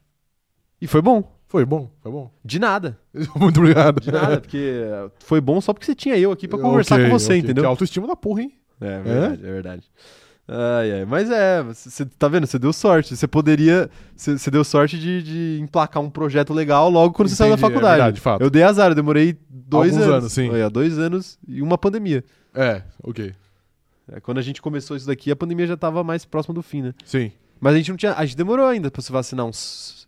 Uns Alguns meses. Seis meses. A, a nossa vacina só foi sair uns seis meses depois que o canal começou a Foi, existir. é, mais ou menos isso. Mas já tava um pouco mais controlado. aí. Apesar de que a gente tomava bastante cuidado aqui no começo. É... Mais gente mandando mensagem aqui. O Raí Siqueira mandando um superchat pra gente. Um salve pra você, Raí. Tamo junto. Falando o seguinte, ó. Superchat pra pagar as férias do operador de câmeras. Ele tá precisando, coitado. Eu acho que a gente tá precisando mais do que ele. A gente vai, Ok. a gente vai precisar pagar alguém pra, pra ficar aqui isso. trocando, trocando câmera pra gente. É, o Marcos Vinícius tá falando que emprego bom mesmo é o do Max Verstappen nesse exato momento. Qualquer coisa fora isso não é um bom emprego.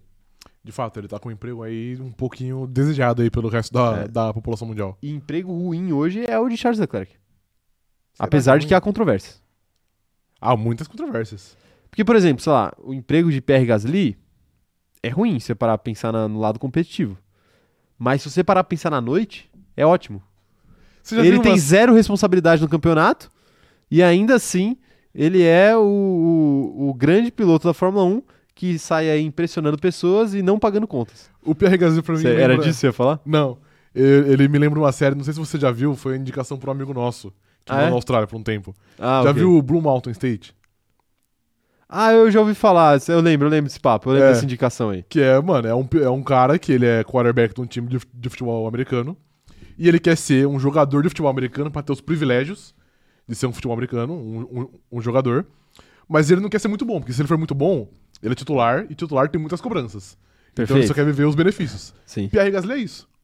Talvez, talvez ele, ele Talvez não queira ele mais não ir pra queira. Red Bull. Ele quer ficar na AlphaTauri pra ele ter os privilégios Exato. de um piloto de Fórmula 1, mas não tem a cobrança de um piloto de alto nível.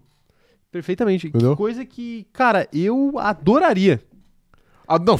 Se eu, por exemplo, se eu fosse Lewis Hamilton, É. que entrou na Fórmula 1 e ganhou um título aí na sua segunda temporada, prim- É, segundo, ok.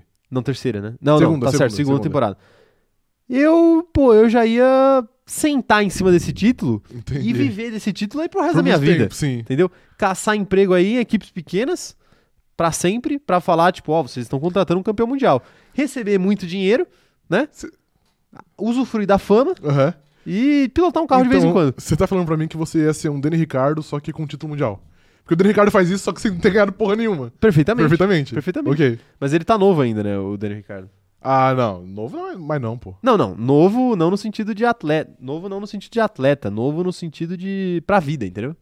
Ah, não, sim, ele, tem, tá. ele tá no auge ali da, da tá. vida. Sim. A vida humana. O auge da vida humana é o quê? 28 até 30 e poucos? É, acho que é. É o auge da vida humana? Você, você acredita nisso? Não, não sei, eu, eu nunca pensei nisso. Não sei também, então. Mas o, o auge como atleta já passou. Já, de fato. Mas eu, eu acho que é uma escolha sábia aí. Não, Daniel se essa tá for a escolha sim. do Pierre Gasly. Tá aí. O... A Giovana perguntando se a gente já teve emprego que deixasse a gente calvo, tal qual o Charles Leclerc. Eu já, já, já tive, já tive. Você já Você teve? for calvo. Nossa, nossa senhora, no meu estágio teve. Nossa, eu vou, eu vou contar essa história aqui. Eu, eu, eu passei uma. Teve uma raia no meu estágio que eu passei muito grande. Melhor, não vou contar. Conta, não. Agora, agora eu quero Não, saber. sabe por quê? Porque eu, eu acho que eu vou guardar essas histórias pra contar na minha, nas minhas lives da Twitch. Ah, mas aí vai não, tá bom, mas essa, contar. mas essa eu vou contar. É uma, é, uma, é uma intro, entendeu? In- Intro, eu é. conto de novo lá. eu É o episódio piloto. Uma vez a, a minha- chefe no meu estágio, ela mandou eu organizar, tipo assim, tinha, um- tinha uma, uma porrada de catálogo. Tinha, uma, tipo assim, umas três estantes de catálogo. E ela pediu pra eu organizar, porque cada catálogo tinha um código de. Um código de. Um, um código serial, uma parada assim. Uhum. Aí eu tinha que organizar por código. Eu organizei por código, bonitinho, contabilizei, fiz planilha no Excel, deixei bonitinho. E aí, mano, ela chegou assim pra mim e falou assim: Ah, você organizou? Eu falei: Tá aqui, tá organizado. Orgulhoso, né? Por ter feito um trabalho de corno por muito tempo. Estágio é assim mesmo, é normal, viu, gente? Você tem que fazer trabalho que ninguém quer fazer. Aí ela, ela pegou um bolo, assim, ela pegou uns 10 catálogos, assim. Aí ela olhou pra mim e falou assim: quantos, quantos catálogos você acha que tem aqui? Aí eu falei assim: ah, deve ter uns 10, né? Ah, beleza. Pegou e foi embora. E não contou. Entendi. Não contou. Ou seja, eu perdi completamente o trabalho. Ela saiu pegando assim, ah, pegou 10 desse, 10 daquele, ah, quanto você acha daqui, quanto você acha daqui? E não contou. Como é que eu ia fazer a subtração na planilha depois? Não tinha como. Não tinha como, eu teria que contar tudo de novo. Sim. Nossa, mas eu fiquei. Ali ali eu perdi uns 5 anos de expectativa de vida, velho. Entendi. Eu fiquei muito puto, cara. Eu Entendi. fiquei muito puto. Eu fiquei bastante puto. Tipo assim, eu tinha ficado uma semana contando Fazendo, catálogo. fazendo trampo. Tipo, uma entendi. semana, 5 horas por dia contando catálogo, pra pessoa ir lá e acabar com tudo isso Entendi. em 5 minutos. Um grande abraço, então, pra ex-chefe do Caio aí, que fez ele perder 5 anos de vida. Pois é, perdi, perdi essa expectativa de vida aí. Mas tudo bem. O... A Mariana Rodrigues mandando um superchat aqui falando o seguinte, ó. Sugestão, abra um perfil arroba operador de câmera pro operador de câmera oficial postar os bastidores. Ele mantém o anonimato e a gente interage com ele. Eu já dei essa sugestão pra ele, viu, Mari? Você tá de prova, né? Você lembra disso? Não, não, não, não Eu lembro. dei essa sugestão. Eu falei, cara, você não, não quer compartilhar suas redes Ah, sociais? verdade. Cria uma conta, arroba operador de câmera. Mas ele, ele ficou de pensar no assunto. Que é uma maneira sutil de você falar assim, mano, não vou fazer isso nem fudendo. É, pois é, pois é. Mas a gente já pensou em postar bastidores também, né? Mas dá um pouquinho de trabalho, Dá, né? sim, de fato. Dá um pouquinho de trabalho. Mas é algo que futuramente tá nos planos, com certeza. Postar, basti postar mais Mais uma promessa bastidores. vazia aí que você fez. É, pois é. O dia que a gente tiver um estagiário pra gente tirar a expectativa de Fazer vida, ele fazer trabalho de corno. é, aí a gente vai, vai fazer isso. É... Não, o pessoal tá perguntando que lives da Twitch, perguntando se eu faço live na Twitch. Não, eu Não faz, não faz. Farei live Não na. Twitch. Eu já estou, eu já, eu já estou olhando equipamentos. É porque com os equipamentos que eu tenho em casa fica difícil fazer live na Twitch. Mas eu estou olhando equipamentos aí de primeira linha pra começar a fazer live. Esse mês ainda eu acho que já, já dá pra sair, viu? É uma. Olha, são aspas fortíssimas. É, tá se bom? não for esse mês é no próximo, porque esse mês também tem coisa bastante pra fazer aqui Sim. né, no cronômetro zerado. Mas se não for esse mês vai ser o próximo, isso daí com certeza. Então, me sigam na Twitch, é sé- quando eu peço é sério, sigam lá, porque se eu abrir live, vocês ficam, vocês ficam falando, ah, porque o Caio promete e não cumpre. Ah, porque o Caio não faz live na Twitch. Se eu abrir live na Twitch e não tiver ninguém, eu vou ficar bravo. eu vou ficar, vocês sofrerão as consequências aqui nesse canal. Mas é isso. Por incrível que pareça, eh, a gente tem que falar de Red Bull aqui hoje. Ah, é verdade, sim. Mas vamos, vamos, vamos, vamos fechar o, a Red Bull aqui, então? Você quer fechar Quase. Red Bull? Isso, Você quero fechar a quer interditar? Acaba a Red Bull, tem que acabar a Red Bull Racing. Tivemos, por fim, depois que a gente, a gente já falou aqui do primeiro recorte da temporada, que foi Bahrein, Jeddah e Austrália. A gente já falou ali da consolidação da Red Bull, que foram as seis corridas seguidas ali ganhando, que foi Imola, Miami, Espanha, Mônaco, Baku e Canadá. A gente já falou da leve reação da Ferrari, que foi Inglaterra e Áustria. A gente já falou da. da como é que fala? Suposta disputa de título de Checo Suposta, Pérez. sim. E agora nos resta França e Hungria, que foram as duas últimas corridas que aconteceram nesse ano. Então, França e Hungria, Rafael. A Red Bull, depois das duas vitórias da Ferrari, voltou a vencer numa rodada dupla as duas corridas. E eu quero te perguntar, foi a pá de cal? Essas duas vitórias em França e Hungria, com o Leclerc vacilando na França e com a Ferrari vacilando na Hungria, foi a pá de cal no sonho ferrarista? Pá de cal é, é muito forte, hein? Bom, tempo, bom Cara, termo. eu não vou falar que é pá de cal porque eu acho que no automobilismo as coisas mudam muito rápido. Mas eu acho que olhando pela ótica da Red Bull foram talvez as duas vitórias mais importantes do ano. Justo. Porque foi no momento que a Ferrari estava numa crescente, ganhou uma com o Sainz, ganhou uma com o Leclerc, e o Leclerc ganhou bem, igual você disse antes. Aham. Então, se a Ferrari consegue manter esse bom momento e ganha pelo menos uma dessas, eu acho que a Ferrari entraria muito motivada e muito forte pro restante do ano. Mas, mas pelo fato da, da Ferrari ter conseguido perder essas corridas e do jeito que foi, que não foi que perdeu normal. Perdeu com o piloto principal enfiando o carro no muro e perdeu com o estrategista fa- fazendo merda de novo. Então acho que foi muito bom pra dar um balde de água fria na Ferrari. Era isso que eu ia falar, o- concordando com você, o balde de água fria foi duplo, né? Foi. Foi duplo na Ferrari, porque não foi só, não foi só, não foram só as vitórias da Red Bull. Foram as vitórias da Red Bull mais as cagadas que a Ferrari voltou a fazer, Uhum. né? Porque a gente esperava que pô, a Ferrari já, já deu a cota de erros da Ferrari. Sim. Se quiser alguma coisa esse ano ainda, não pode mais Não errar. pode mais errar. E aí voltou a errar, assim, muito. Não, é, não foi um errinho que você fala, ah, putz, acontece. Não, foram erros graves ali. Sim. O Leclerc primeiro, errando e batendo, no, e batendo no GP da França, que é um GP com muita área de escape. Imbatível, se eu me imbatível, como eu falei. aspas. Exatamente. E a Ferrari errando feio na estratégia depois, né? Então, assim, foi um A balde moral da duplo. equipe foi algo horrível, com certeza. Era. Concordo. Mas mandem aí a opinião de vocês aí. O que, que vocês acham? Foi a pá de cal no campeonato da Ferrari? Vão mandando aí que enquanto, enquanto isso eu vou lendo outras mensagens do chat sobre outros assuntos também. Mas mandem aí que eu quero saber a opinião de vocês. Foi a pá de cal ou não foi no sonho da Ferrari? É, O... A Mariana Rodrigues perguntando se a gente está contratando estagiário. Não, não, não estamos. Não Mari. estamos. Não estamos. A gente não tem, a gente não tem dinheiro nem pra nós. Imagina pra um Pois estagiário. é. É, O Félix tá perguntando aqui, interessante pergunta dele. Quem seria o estagiário do grid? Aquele piloto que faz um trampo, mas não é reconhecido.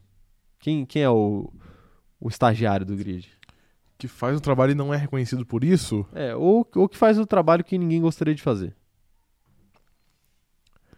O que faz o trabalho que ninguém queria fazer, com certeza, é o Latifi. É o Ele Latifi? traz o safety car, Ah, ok. que todo mundo precisa, mas ninguém quer causar, né? Tá bom. Então acho que é Tá isso. bom, justo. Agora, um que, que passa, passa em branco, passa despercebido, eu não sei pra quem que eu iria. Eu sei exatamente pra quem. Ah, eu acho que eu iria de Estebocon. Estebocon? Estebocon? Você acha que ele não é reconhecido? Acho que não. É, pizza de mussarela. Exatamente. Ele é aquilo, entendeu? Tá bom, tá bom. Eu tenho, eu tenho uma ideia diferente. Então vai. sobre o estagiário. Eu vou até aproveitar para pegar uma mensagem aqui de um outro companheiro de grid, ó, o Mikael Lemos, que ele falou o seguinte: Você estuda, faz estágio, mestrado, mas quem fica com a vaga é o sobrinho do dono. Então, ok. Então o estagiário do grid, de acordo com essa mensagem, é Nico Huckenberg. Porque ele não tem a vaga na Fórmula 1 por conta de Lance Stroll. Apenas por isso. Ok. Se Lance Stroll não tivesse ali, eu tenho certeza que aquela vaga seria de Entendi. Nico Huckenberg. E Lance Stroll é filho do dono da empresa. Nico, é, e Lance Stroll é filho do dono. Entendi, ok, Exatamente. beleza. Não é um bom Perfeito. ponto? Não, é, de fato é. Tá aí, isso, estagiários. Estagiários. O, o Lucão falando aqui, ó. Um cara no Twitter foi no Flight Simulator e conseguiu decolar um avião no lugar onde o Leclerc bateu na Se França. você soubesse o tanto que eu ri desse vídeo. Eu ri quando também. Eu É uma também. brincadeira, é uma O- brincadeira. O Rafa me mandou e eu ri muito. Mas é, é incrível, né? Incrível. E, e eu acho que dava até pra pousar um avião também ali. Com certeza dava. Com certeza dava, né? Dava. Com certeza dava. Imagina pousar e O decolar. Leclerc tá mostrando aí que não, não existem limites para a sua imaginação. Não existe. Você pode fazer o que você quiser. Pois é, pois é. Agora, sobre Ferrari, ó, o FB MS23 mandando aqui, ó. Ferrari entregou a paçoca no mesmo carro forte que os envelopes do cronômetro cerado. Do cronômetro dourado. pode ser, é verdade. Pode ser, entregaram. É, eu diria que os nossos envelopes valem mais. É, o- a Beatriz falando que a Ferrari entregou a paçoca e a Red Bull comeu as paçocas. Que a Sim. Ferrari entregou. Assim como todo cidadão de bem que deve com- comer paçoca ao contrário desse ser que está aqui na minha frente. Não vou falar Sim, isso. Eu vou dispor. Não vou falar isso porque eu, eu ainda quero um futuro patrocínio, aí patrocínio, da, da. Paçoca. Paçoquita. É, quem mais aqui, ó, tá mandando mensagem? O Tarcísio Vaz falando o seguinte, ó, ele ostentando sua belíssima camisa de futebol americano aqui na foto. Falando o seguinte: se a Ferrari não fizesse tanta besteira, teríamos um campeonato disputado entre Leclerc e Max nível 2021. Você acha que seria o nível do ano passado? De chegar, tipo, na última corrida? Não, não necessariamente empatado como chegou, né? Mas muito próximo? Com chances, eu acho que poderia sim. Eu acho que a Ferrari é, um, é a grande culpada da gente não, não tá tendo um. Não só um campeonato melhor, como corridas melhores. É igual você disse. Por exemplo, em Baku, talvez a gente tivesse uma corrida muito interessante e a gente não teve porque o Leclerc quebrou antes da gente ter essa possibilidade. Então acho que a Ferrari tá, tá privando isso da gente. Ok, faz sentido. Eu concordo, eu concordo. Eu acho que poderia poderia estar muito mais próximo agora e poderia facilmente chegar no, no fim do ano é, com os dois disputando, porque o- os carros são parecidos, os pilotos têm um nível parecido também. Então, assim, poderia. A gente poderia, ter Poderia, uma sim, disputa melhor. Com certeza. É, o, pessoal tá, pessoal tá mandando mais mensagens aqui, ó. O João Gabriel perguntando se a gente acha que o Max vai bater o recorde de três vitórias do, em uma temporada do Vettel e do Schumacher. A gente já, já respondeu aqui live passada até, né? É, que não. Que não, provavelmente. Eu não acho tão impossível ele igualar, mas eu acho difícil ele passar, porque pra igualar ele precisa de mais cinco, né? E pra passar ele precisaria de mais seis. Sim. 6 Nove. barra 9 eu acho demais, né? Acho demais. É, Quem mais tá mandando mensagem por aqui? O, a Larissa, Larissa Nóbrega falando: não acredito que seja pá de cal. Eu ainda acredito que a Ferrari pode reagir e fazer uma remontada na Red Bull. Dá? Dá. Que Não- dá, dá, Não né? vou falar que não dá, porque dá. Mas é difícil, muito difícil, pra caramba. Então, a gente precisa de um, de um carro da Red Bull mais falho, né? Pra isso acontecer. Precisa de um carro da Red Bull quebrando. Porque a Ferrari vai precisar, em algum momento, tirar Muitos pontos de uma vez. muitos pontos de uma vez. Tipo assim, eu acho que é aquela história do segundo lugar. Ficando em segundo lugar até o fim do campeonato, ele não perde. Até te falo que nem precisa que o carro quebre, precisa saber aproveitar melhor a chance. Tipo, eventualmente o Verstappen vai ter que largar uma em último porque ele vai trocar o motor. Tá, mas a aí. Ferrari não pode se dar o luxo de perder essa corrida, que talvez esse ano eu tenho a leve impressão que é difícil você sair de vigésimo e chegar no pódio. É mais difícil do É que era bem no mais passado. complicado, então dá- melhores carros. Dá pra você fazer mais pontos. Mas aí. Tirar mais pontos, né? Sim, não fazer mais sim. pontos. Mas aí, cara, eu acho que. Eu, eu concordo que isso tem que acontecer, como já devia ter acontecido ao longo do ano, até aqui. Mas, mas a questão pra mim é que só isso não vai adiantar. Entendeu? Uhum. Porque. Eu, eu acho assim, eu acho difícil ganhar a corrida, mas sei lá, pelo menos um pódio. Se o, se o Verstappen largar de último, eu tenho. Não convicção, mas eu tenho. Acho que Você ele tem. apostaria que ele chegaria no pódio. Apostaria, fácil. Entendi. Assim, de- a menos que fosse, sei lá, em Mônaco, né? Obviamente eu não, não apostaria isso. Aham. Mas ele escalar o grid, acho fácil. E assim, pô, se ele ganhar uns três terceiros colocados e o, o resto tudo em segundo, eu ainda acho que ele ganha o título. Acho que não, pela diferença, acho que não.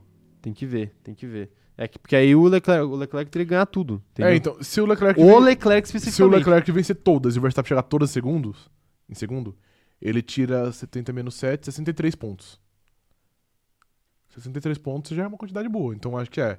Sei lá, se tiver uns dois terceiros, talvez ele já perca o título. Pode ser, pode ser, faz sentido. É, A Giovana Beto falando aqui que o Piastra é o estagiário que a empresa prepara e vai pra concorrência depois. É que é, ele recebeu É, uma, uma oferta melhor, né? Oferta não tinha, melhor. Não tinha como recusar. Oferta irrecusável. Pois é, pois é. É, Tá aí. Acho que é isso. Sobre, sobre essa disputa, acho que é isso. O... Tem mais aqui, ó, o. Quem mais? Tá, mano, me perdi aqui. Ah, Jordana Pereira falando aqui, ó. O Mário Andretti no Twitter disse que o Toto Wolff é poderoso demais na Fórmula 1. O que vocês acham? O que você acha? Ele é poderoso demais? Passou do ponto?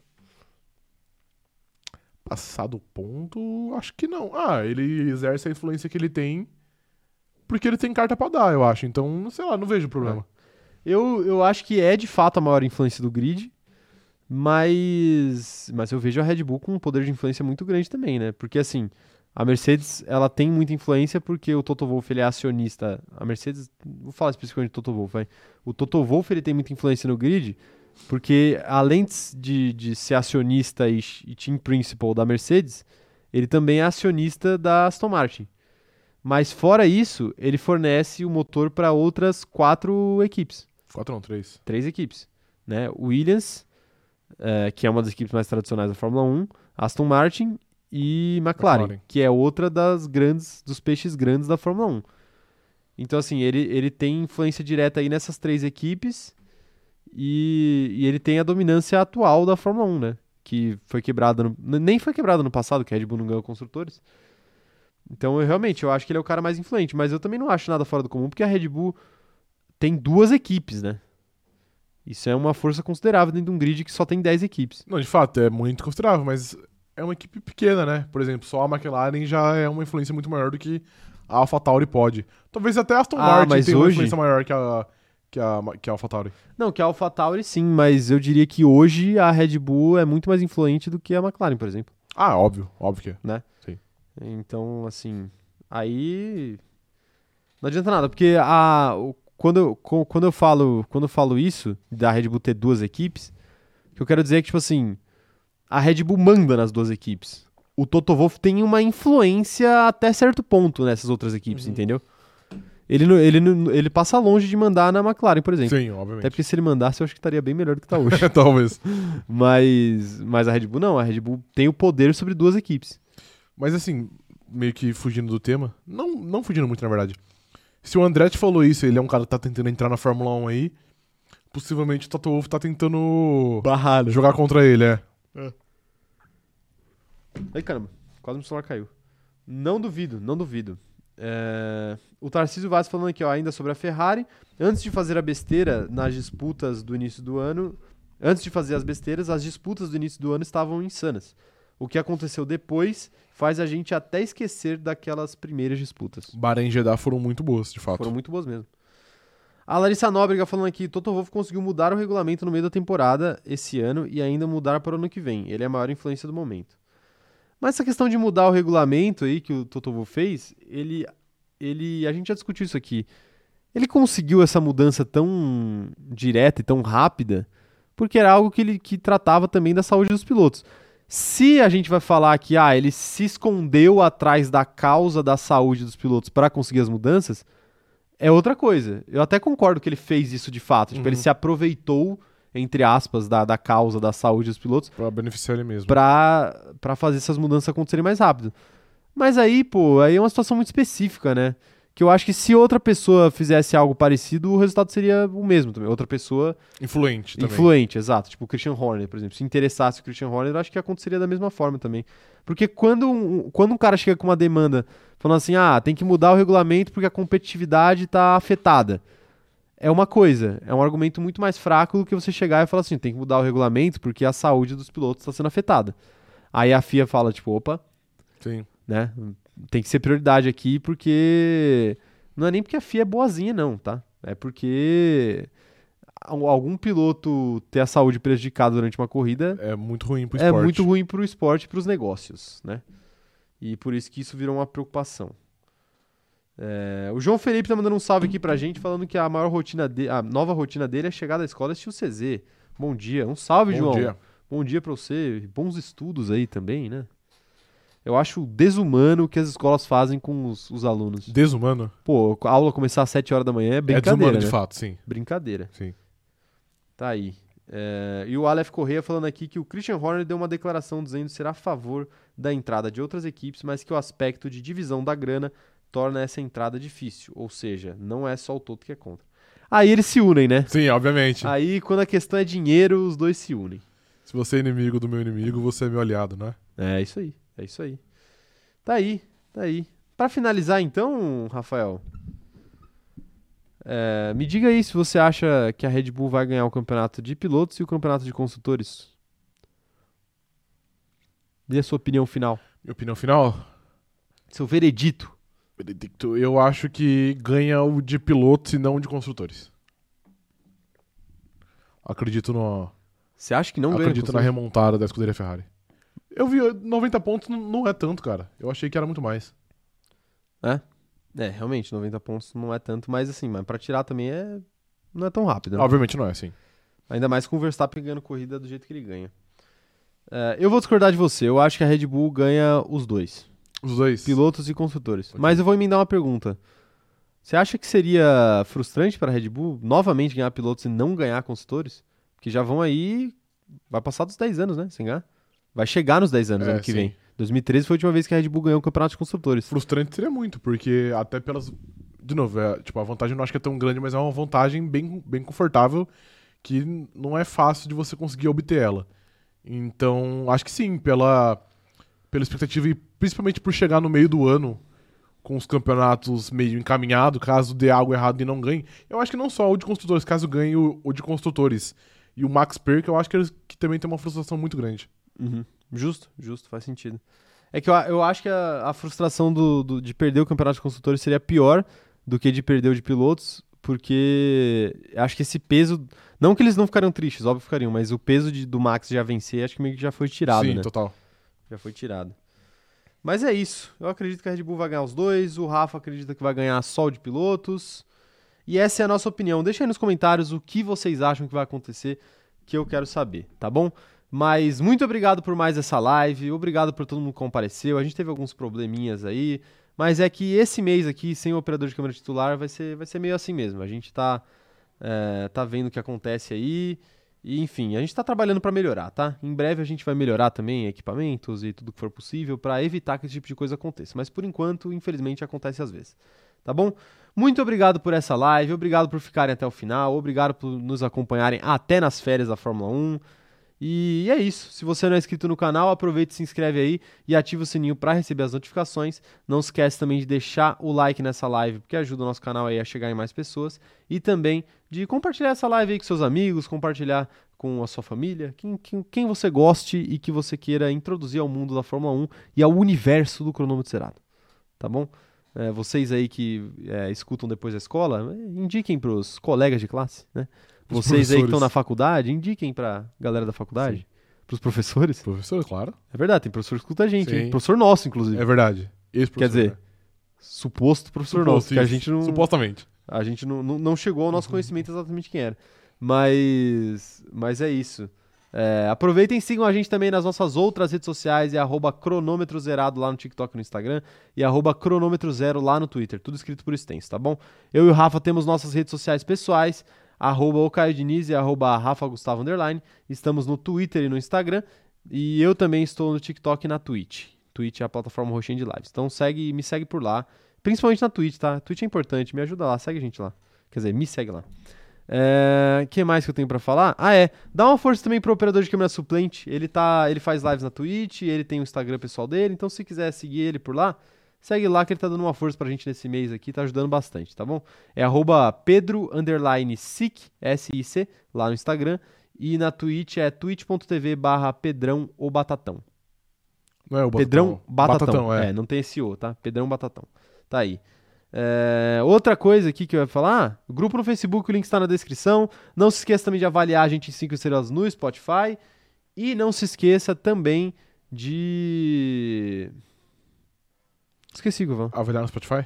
Não, é de Grupo comentar essa live aqui de- se você estiver assistindo ela depois que ela já acabou. Beleza? Muito obrigado, até a próxima, valeu e tchau, tchau.